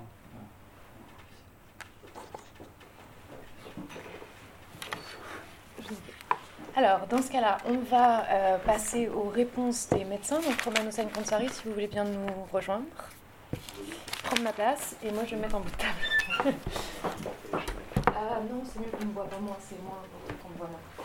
Je vais vous laisser à vous la visibilité, à vous deux, à côté de Julie Chemin. Donc, euh, voilà, si on peut orienter un petit peu le, zoom vers euh, Romain Hossein Konsari. Voilà. Donc, pour euh, répondre à l'intervention de Julie Cheminot comme à l'intervention de Bernard Andrieux, j'ai proposé donc à des médecins de venir être répondants. Et tout à l'heure, je vous ai présenté euh, Jules Grégory, qui ensuite a présenté euh, lui-même sa pratique et le type d'image médicale qu'il voit et ce à quoi elle lui sert. Et je vous présente maintenant donc Roman Hossein Konsari, qui est professeur de chirurgie maxillofaciale et chirurgie plastique à l'hôpital Necker, enfant malade, donc Université Paris-Cité, qui est normalien et qui est titulaire d'une thèse de sciences du King's College London. Il est aussi le directeur médical du Health Data Club, du Data Club, pardon, plus sympa comme ça, et chargé de l'implantation euh, de la fabrication additive dans les hôpitaux euh, de la PHP. Donc votre spécialisation, c'est la prise en charge de malformations euh, crânio-faciales en plus de votre euh, pratique clinique de chirurgien, vous dirigez le laboratoire Forme et Croissance du crâne, où il y a des modélisations géométriques et mécaniques des processus de morphogénèse et de croissance de la région de la tête et du cou. Ça, j'espère que vous allez nous en dire quelques mots pour nous parler de ces images-là avec tous ces procédés de modélisation en 45 minutes. Hein. Et euh, dans ce laboratoire, vous nous dites que sont utilisées différentes techniques, euh, techniques d'imagerie. Voilà.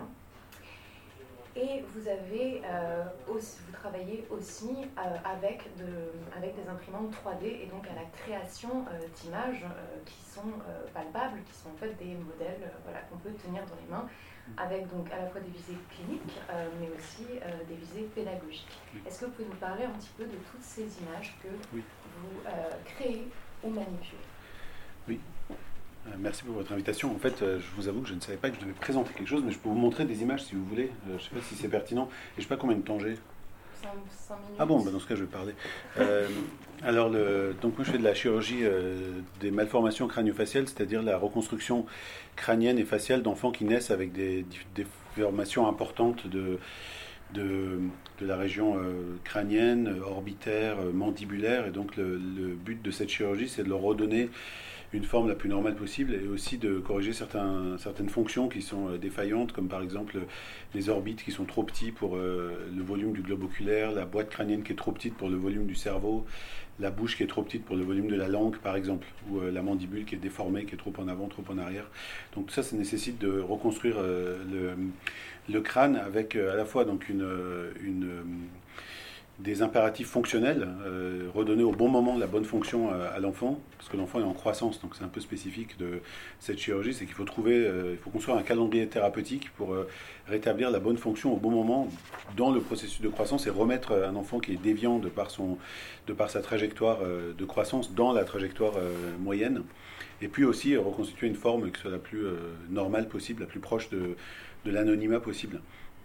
Donc pour ça, il y a plein de techniques chirurgicales, mais euh, les questions qu'on se pose, c'est euh, en tant que chirurgien, quand on doit prendre en charge ses enfants, c'est quand les opérer Et quand, quand, leur proposer ces interventions qui sont lourdes, parfois dangereuses, avec un risque même de décès pour les interventions les plus lourdes, donc il faut les faire au bon moment. Et puis après, euh, comment euh, évaluer les résultats et savoir si on a bien travaillé, si les résultats sont bons. Donc pour tout ça, comme vous l'aviez souligné, j'ai créé un laboratoire il y a deux ans on essaye de modéliser la, croissance du crâne et, euh, et, aussi analyser les images pour déterminer ce qui est normal, pas normal, où sont les défauts et, et comment ces enfants évoluent en fait avec, la croissance, sachant que leur anomalie initiale leur fait prendre des trajectoires qui sont euh, différentes de celles des autres enfants. Il faut, il faut à la fois reconstituer leur trajectoire et voir en quoi elle est différente de la trajectoire euh, moyenne. Et, dans le domaine des malformations crânio-faciales, il y a eu beaucoup de travail sur la génétique depuis 15-20 euh, ans. On sait maintenant les mécanismes moléculaires, cellulaires à la base de ces malformations, mais on n'a aucune idée de ce qui se passe après la naissance et durant la croissance. Enfin, aucune. On a peu d'idées. Et donc, on a en fait très peu de moyens de prédire pour deux enfants qui naissent avec un syndrome X avec une mutation euh, bien déterminée. À la naissance, ils sont à peu près pareils, mais il y en a un qui va avoir, euh, si on ne le traite pas, qui va mourir d'une hypertension intracrânienne aiguë, euh, ou alors même si on le traite, va avoir un retard mental sévère, va être profondément autiste et va jamais réussir à avoir une vie entre guillemets intégrée. Puis un autre qui va avoir le bac et qui va, qui va faire des études supérieures. Et on a très peu de facteurs prédictifs initiaux pour, pour ces parcours de patients. Et, euh, et, en plus de ça, on ne sait pas trop comment euh, nos, chirurgies interfèrent avec ce qui leur arrive. Parce qu'on a des chirurgies qui sont à la fois reconstructrices pour certaines choses et puis destructrices pour d'autres. Donc tout ça, ça fait qu'il faut développer des outils prédictifs. Donc moi, dans ma, dans ma pratique, j'utilise euh, beaucoup d'imagerie dans la pratique de recherche. Donc c'est des scanners, des IRM et des photos pour essayer de construire, c'est ce que vous avez montré en fait, des modèles moyens de croissance. Donc euh, il y a plein de méthodes euh, mathématiques où on peut par exemple prendre 50 euh, scanners d'enfants qui ont à peu près la même maladie, construire un, crâne moyen si vous voulez. Et comme on a des scanners à différents âges, on peut faire un objet virtuel de ce crâne qui grandit. Et sur, ce, sur cet objet, on peut par exemple, si on construit un modèle qui est valable, on a plein de moyens de, faire des contrôles qualité.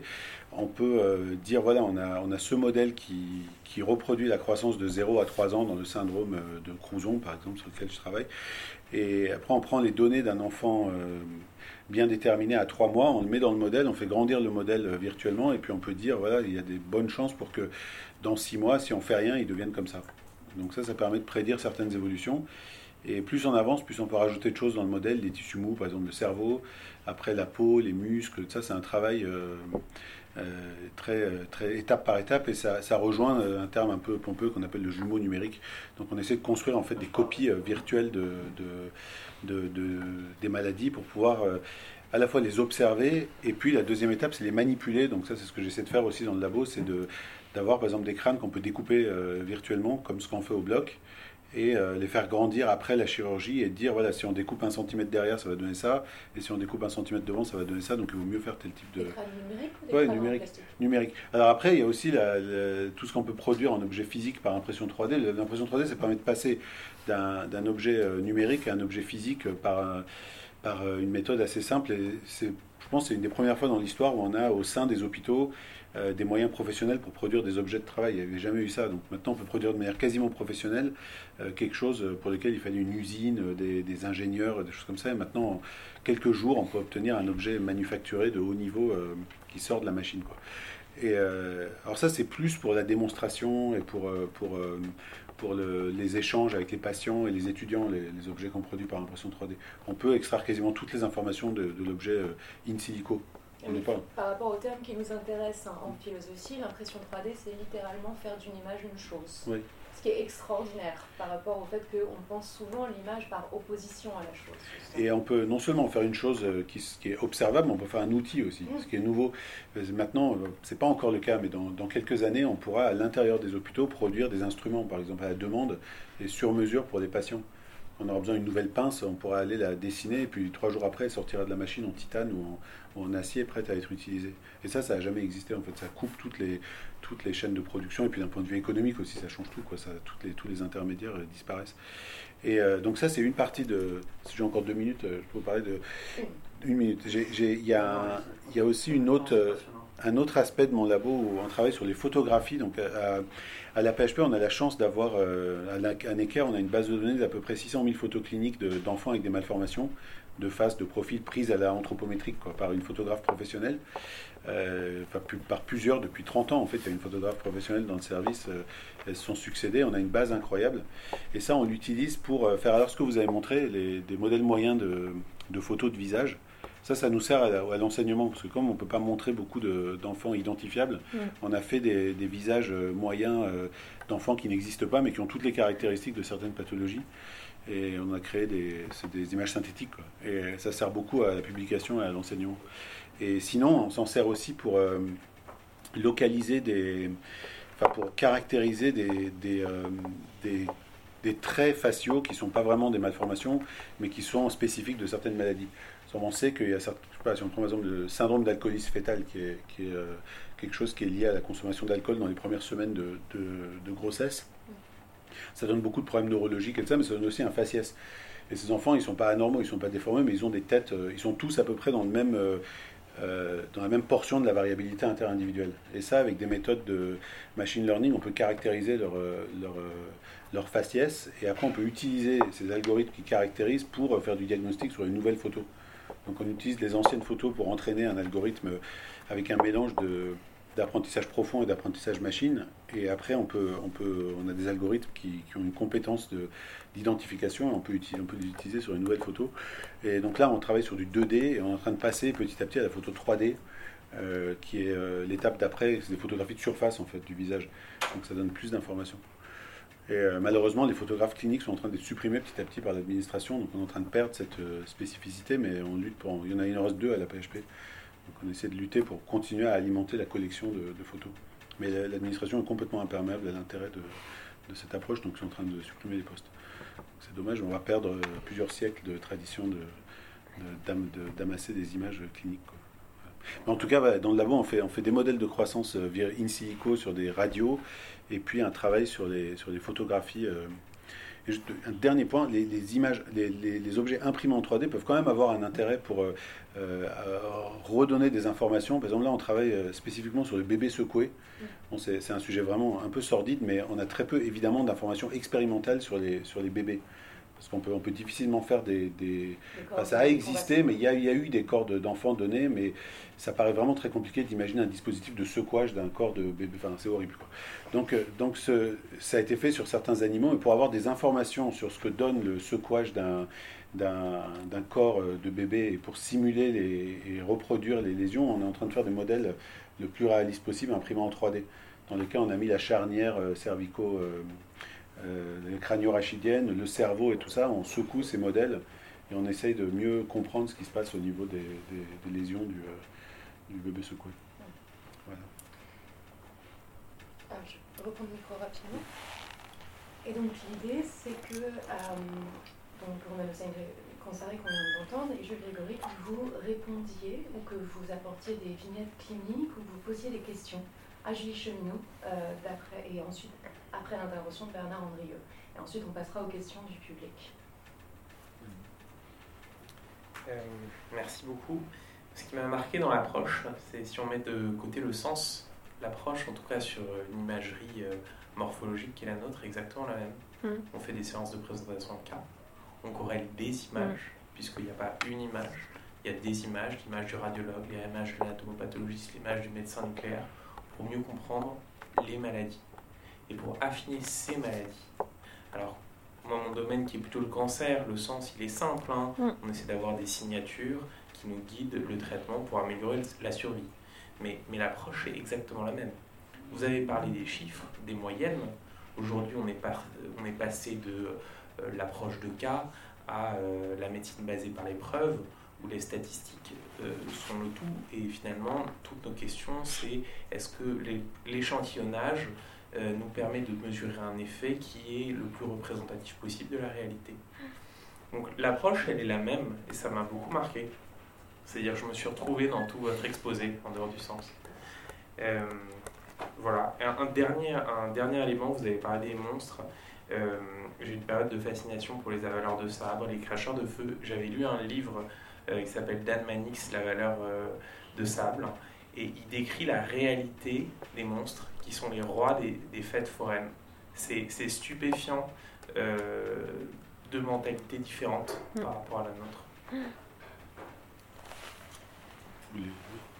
merci beaucoup, ça, ça confirme, il me semble, Enfin, moi, je connais pas du tout. Euh, pour le coup, je, enfin, je connais très, très, très, très loin euh, tout ce qui, est au-delà de, disons, la fin du 19e siècle. Mais c'est à ça que je, qui me semblait quand même, c'est que c'est vraiment quand même la naissance de la médecine moderne. C'est-à-dire que la démarche, etc., ça, même si on se dit, ce que je suggérais rapidement, même si on dit l'anatomoclinique, c'est une rupture, l'imagerie euh, médicale, c'est une rupture, mais en fait, pas tant que ça. Parce qu'on reste quand même en rapport avec, enfin, déjà au niveau des méthodes, au niveau des, au niveau de, l'approche des corps, au niveau de... Il me semble vraiment qu'effectivement, il y a une sorte de... Enfin, que ça, c'est ce qui est mis en place à ce moment-là. Bon, alors après, évidemment, là, il y a un certain nombre de... Enfin, d'errances qui sont aussi liées, bon, c'est quand même quelques cas particuliers, puis qui sont aussi liés à des, à, des limites de soins. Euh, voilà, la vraie, véritable progression, je pense, fin 19e, début 20e, c'est du point de vue du soin. Euh, des découvertes. Mais voilà, c'est bien ce qui me semblait effectivement qu'il y avait une démarche euh, qui, ressemblait et que, alors certes là les images euh, sont virtuelles, mais on a la même Vénus anatomique démontable en 40 parties, quoi. Donc, et en effet cette question des moyennes aussi. moi, ce que je me demandais quand vous évoquiez tout à l'heure là pour le, modèle type, c'est pas une superposition, c'est une moyenne. C'est un peu les deux. C'est les traits les plus signifiants qu'on. C'est des méthodes mathématiques qui permettent d'extraire les principales caractéristiques morphologiques d'un ensemble d'individus de, hmm. et de construire un nouvel individu qui combine une sorte de combinaison linéaire des, des principales caractéristiques. Les traits les plus fréquents et qui sont les plus révélateurs. Ouais. Parce que moi, les portraits composites, j'y vois rien, en fait. Enfin, vraiment, c'est ça. C'est Je trouve qu'il y a une telle on arrive à un flou qui voilà, qui est pas non plus typique. Je sais que c'est l'intention, hein, que ce soit un faciès typique, mais je trouve qu'on... Bah, pour construire les modèles moyens, il y a vraiment deux grandes approches. Soit les approches d'apprentissage machine, où on, combine des caractéristiques par des, par des combinaisons linéaires de caractéristiques. La méthode statistique, c'est l'analyse par composante principale, ça s'appelle. Donc en gros, on décompose... Euh, on a 50 individus qui ont telle euh, malformation et puis on décompose leur, euh, on trouve leurs principales caractéristiques et chacune a une pondération et on utilise mm. ces pondérations pour construire un nouvel individu. Soit on peut faire complètement à l'aveugle par, par l'intelligence artificielle, par, par, du deep learning. Et ça, c'est ce qu'a fait Nvidia. Je ne sais pas si vous connaissez ce site où on peut cliquer. À chaque fois qu'on relance le site, ça fait un nouveau visage. Mm. qui n'existe pas en fait, ces individus qui n'existent pas. Et ça, on peut aussi le faire pour les maladies. Si on, si on, si on entraîne un algorithme avec 300 visages d'enfants avec, je sais pas, une fantabiopalatine, il va recréer un enfant, euh, mais on ne saura pas trop comment il a fait. Là. On mm. n'aura pas, pas la décomposition des caractéristiques. Et les visages moyens que vous avez vus, je pense que c'était une, que vous avez montré, c'était une superposition, je pense. Oui, oui, là c'était des superpositions, ouais. ouais. Est-ce que vous avez des questions ou des commentaires, euh, Romano Sansari, sur ce qu'a dit Julie Cheminot, ou est-ce qu'on passe J'ai deux, deux, petits, euh, deux petits commentaires. Le premier, c'est que vous avez montré les images de l'angle facial. Alors ça, c'est quelque chose qui résonne beaucoup avec la maxillofaciale, parce qu'en fait, on, on, normalise les visages et on a ce qu'on appelle la céphalométrie. On continue à faire euh, la céphalométrie, ça, ça, ça s'apparente beaucoup aux mesures d'angle. Donc on prend des radiographies de profil qui sont des téléradiographies, c'est-à-dire euh, sans grandissement, sur lesquelles on peut faire des mesures, et on dessine des traits, des angles, et ça, et puis on a des critères d'harmonie. Et donc, quand on opère les visages, euh, on, les, on, les, on les, superpose à ce qu'on estime être un visage harmonieux. Et, euh, au bout d'un moment, quand on se connaît entre collègues, on sait à peu près qui fait tel type de visage. Donc, on sait que, que lui a plutôt été opéré par telle personne parce qu'il aime bien la mâchoire plus projetée et tout ça. Donc, il y, a des, il, y a des, il, y a, une partie, de, il y a une partie de, de normalisation un peu aveugle, enfin, en, suivant des règles, et puis il y a une partie de contribution mm. personnelle aussi. Euh, parce qu'on doit faire des choix. Quand, quand, quand on a euh, détaché la mandibule du crâne, par exemple, ou détaché la maxillaire du crâne, on doit bien le positionner quelque part. Donc on prend, on prend, le parti de le mettre soit selon exactement l'angle qu'on a mesuré, soit ce qu'on pense être joli au bloc opératoire qu'on a ça. Et l'autre chose que je voulais vous demander, c'est donc il y a quand même, il y a quand même pas mal. moi, je suis pas du tout historien, mais j'ai lu pas mal de textes avec cette opposition entre les médecins théoriques et les médecins cliniques plus anciens que le 19e siècle. Donc cette préoccupation de l'analyse clinique, je pense qu'elle existe avant. Je me demandais s'il y avait quand même pas une part de, aussi de d'organisation du système de soins dans la naissance de cette médecine, avec le fait qu'il y ait des grands hôpitaux dans les grands, dans les grands centres hospitaliers, dans les, dans les grandes villes, que les patients soient, soient regroupés au même endroit, qu'il y ait des études de médecine plus organisées, enfin, que ce soit pas aussi la convergence de quelque chose de plus euh, social, euh, au-delà d'une modification de l'approche vis-à-vis des mm. patients. Oui, non, tout à fait. C'est ce que présente. Euh, enfin, en fait, Foucault, dans Naissance de la clinique, commence par là, par les réformes institutionnelles réforme des études de santé, voilà, manière dont, c'est organisé par l'État. Donc c'est vraiment voilà, conjoint, il y a ça. mais oui, oui, donc c'est à la fois, évidemment, la clinique, dans ce sens-là, existe depuis longtemps. Ce que je voulais dire là pour défendre Foucault aussi en un sens par rapport à ça, parce que je ne comprends pas à chaque fois que je lis Enfin, je sais que j'avais, je vais pas le citer, mais euh, j'avais lu quelque chose qui disait mais Foucault dit n'importe quoi, la clinique ça n'est pas à ce moment-là, il y avait déjà des gens qui observaient avant, etc. Mais trois pages après, il parlait de révolution clinique pour le début du 19e siècle. Donc j'étais à un moment, il faudrait savoir. Euh, donc euh, effectivement, il y a toujours eu de l'observation, évidemment, des phases plus obscures, des phases qui l'étaient moins. Foucault dit lui-même qu'en regardant, enfin lui il travaille sur les archives, hein, donc les textes des médecins de cette époque, qu'il y a cette idée d'un retour même à la médecine antique euh, voyez, donc il y a vraiment cette idée que l'observation a toujours été là. Mais ce qui se passe de spécifique au 19e siècle, c'est effectivement que ça prend sens, enfin que c'est vraiment théorisé, que ça prend sens dans une certaine structuration qui est aussi politique, institutionnelle, et qu'il y a plein de cas dans les, dans les hôpitaux. Puis bon, moi j'en ai pas parlé parce que là ça rejoint aussi évidemment l'anatomoclinique, mais la pratique de l'autopsie, de la médecine légale, etc. Donc tout ça fait un, voilà, en effet, une convergence qui fait que d'un coup, ça devient la démarche clinique et qu'il y a de véritables progrès, euh, voilà, qui finalement, on le voit là, malgré, voilà, même malgré les errances de Camper, euh, parce que pour lui, c'était vraiment le signe de, Enfin, on voyait avec l'angle facial euh, l'évolution. Enfin, c'est vraiment c'est un, modèle d'évolutionniste. Hein, c'est pas par rapport à la norme, c'est par rapport, enfin pour lui, hein, c'est par rapport au progrès. Euh, donc, euh, donc du coup, question de dégénérescence, de, de races, de, qui ont été greffées par dessus pour ça. Mais finalement, tout ce qui, il y a quand même plein de choses à ce moment-là qui sont mises en place et qui se poursuivent maintenant, quoi. Donc, ouais. Est-ce qu'on a des questions de la salle tu as une question de Martin Dumont. Pardon, moi j'ai peu l'esprit du coup, je, je vais vous demander euh, si. Enfin, j'étais très intéressé en particulier par les, les, images que vous avez montrées à la fin qui, qui pervertissent l'imagerie euh, scientifique médicale en train de s'instaurer. Et je me suis juste demandé s'il y avait des médecins qui avaient fait ça, euh, ou est-ce que c'est plutôt des non-médecins mm. Et, et, aussi, du coup, je me demandais quel était le rapport de, cette histoire-là au XIXe siècle avec l'apparition de la photographie. Euh, comme euh, quelque chose qui vient peut-être, mais c'est un peu schématique sans doute, euh, remplacer, ça y est, on a un outil pour l'objectivité, donc du coup la peinture peut être libérée pour faire autre chose que simplement représenter de manière identique les symptômes et, se faire une base scientifique. Et du coup, peut-être que la peinture peut devenir un exercice plus libre, plus, euh, plus euh, comique, etc. Enfin, Est-ce que ça fonctionne comme ça éventuellement ou pas du tout?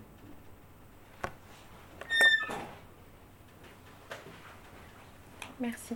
Alors, sur les médecins, euh, enfin, sur la déplacement, reprise, euh, torsion euh, de l'iconographie médicale ou des représentations médicales par des artistes. alors, il y a un certain nombre de, il y a un certain nombre d'artistes qui ont fait des études de médecine, qui étaient médecins à proprement parler, pas forcément. en fait, quand, enfin, le titre que j'ai pris pour ma thèse, Les évadés de la médecine, c'est, ça vient de là. Hein. C'est-à-dire que c'est des, euh, euh, euh, c'est un médecin qui a utilisé cette expression pour dire des artistes qui ont commencé par faire médecine et qui se sont évadés pour faire de l'art. Hein. donc voilà, donc c'est vraiment ce point commun.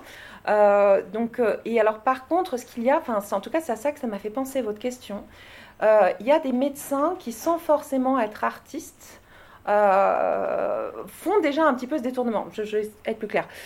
Il y a des médecins qui en fait faisaient de la poésie médicale, par exemple, sur la syphilis.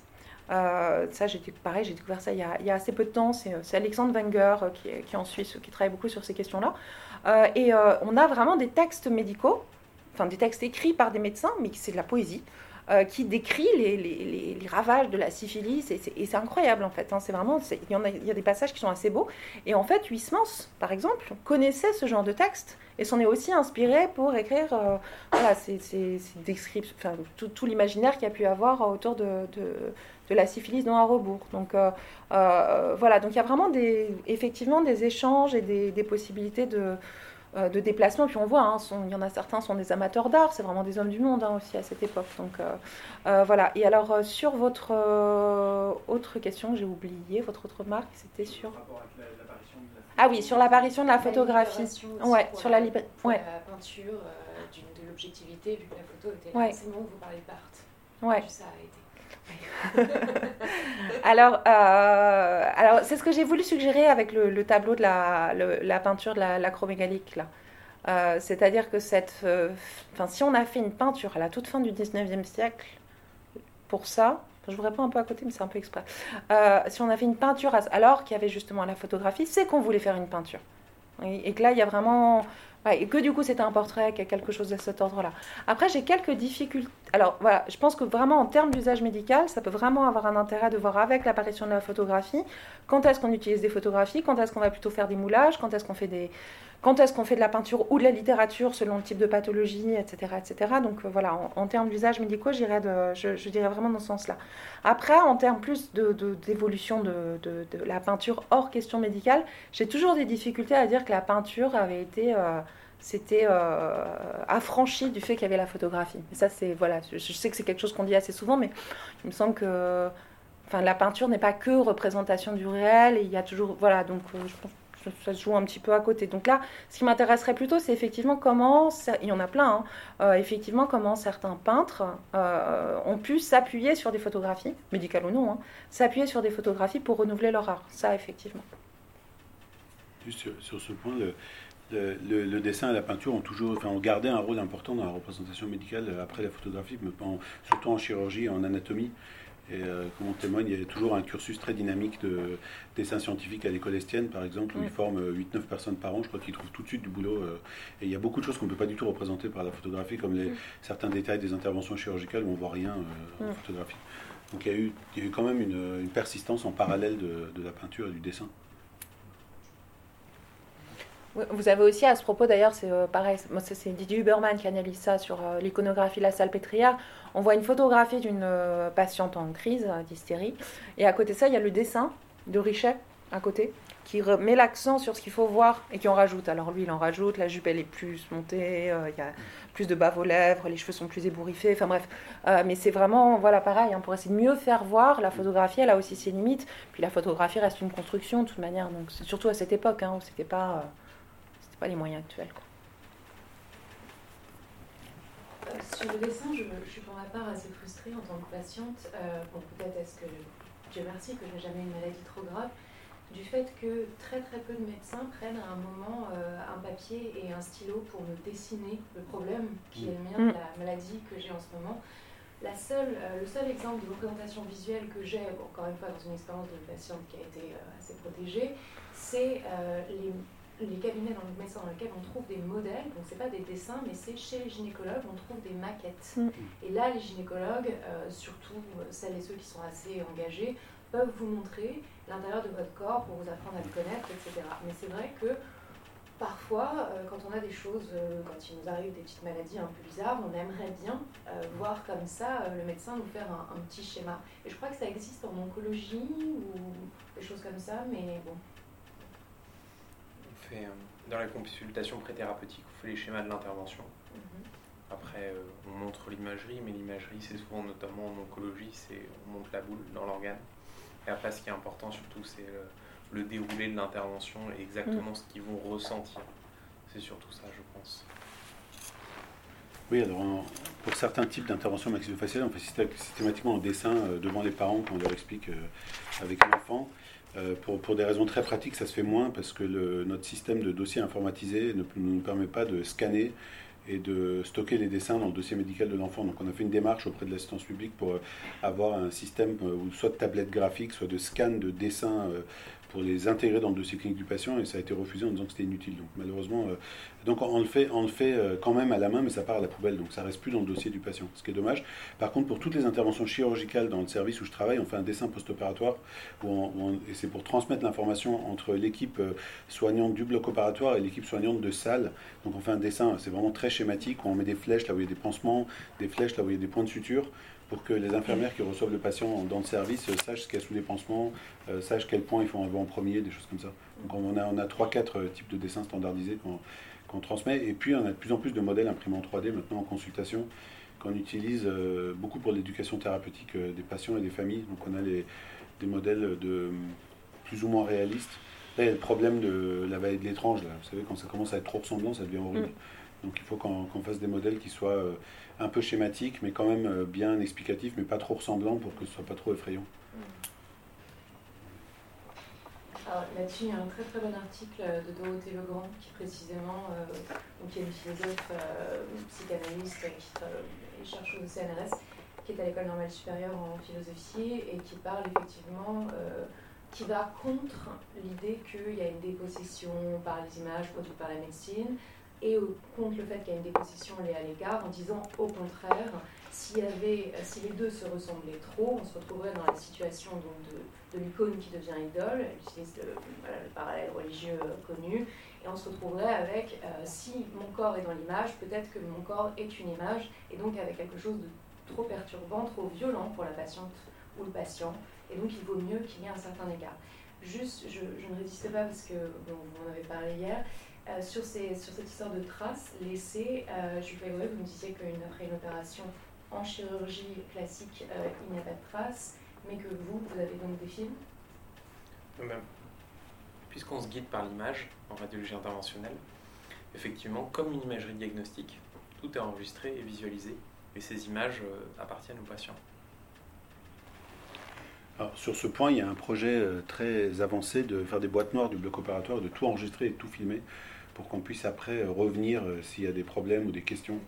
Moi, ça me semble être une bonne évolution. Il y a beaucoup d'opposition aussi sur ce sujet, parce que bon, on dit des choses au bloc opératoire, une sorte de, parfois une libération du langage sous l'effet du stress ou de, l'excitation. Donc, c'est compliqué, mais il y, a, quand même un projet qui est mené par Eric Bibert. Je ne sais pas si vous voyez, c'est un chirurgien hépatique de, de Paul Brousse à Paris, qui est très euh, impliqué dans la modernisation de l'approche du bloc opératoire, aussi bien d'un point de vue technique sociologique, philosophique. Ça. Donc, et il aimerait avoir ces boîtes noires euh, sur lesquelles on puisse revenir, où tout sera enregistré et filmé. Pour les questions du public, dans la salle, on a une question Et Mathilde, est-ce qu'on a des questions sur le son Non. oui, je voulais revenir juste par curiosité, est-ce que vous dire un peu quelles sont les raisons qui sont invoquées sur le fait que la, les photographies cliniques, la photographie clinique euh, n'est plus euh, tant désirée ou encouragée que ça, si j'ai bien compris. Ah, l'argent c'est tout, c'est tout, hein. c'est juste les postes. C'est que ça, ça, fait des postes à plein temps euh, pour la paix qui sont considérés comme inutiles. Mais comme beaucoup de choses, hein, comme la moitié des infirmières, comme beaucoup de choses. En 5 ans, c'est fini. Vous l'avez lu dans, dans, dans la tribune. D'autres questions dans le public eh je vous remercie euh, beaucoup, euh, Gilles Cheminot. On passe à l'intervention de Bernard Il va y avoir un, jeu de chaises. Alors, en fait, je vais vous coller tous les deux là. Je vais récupérer ma place là. Et pour l'instant, Bernard je vous laisse.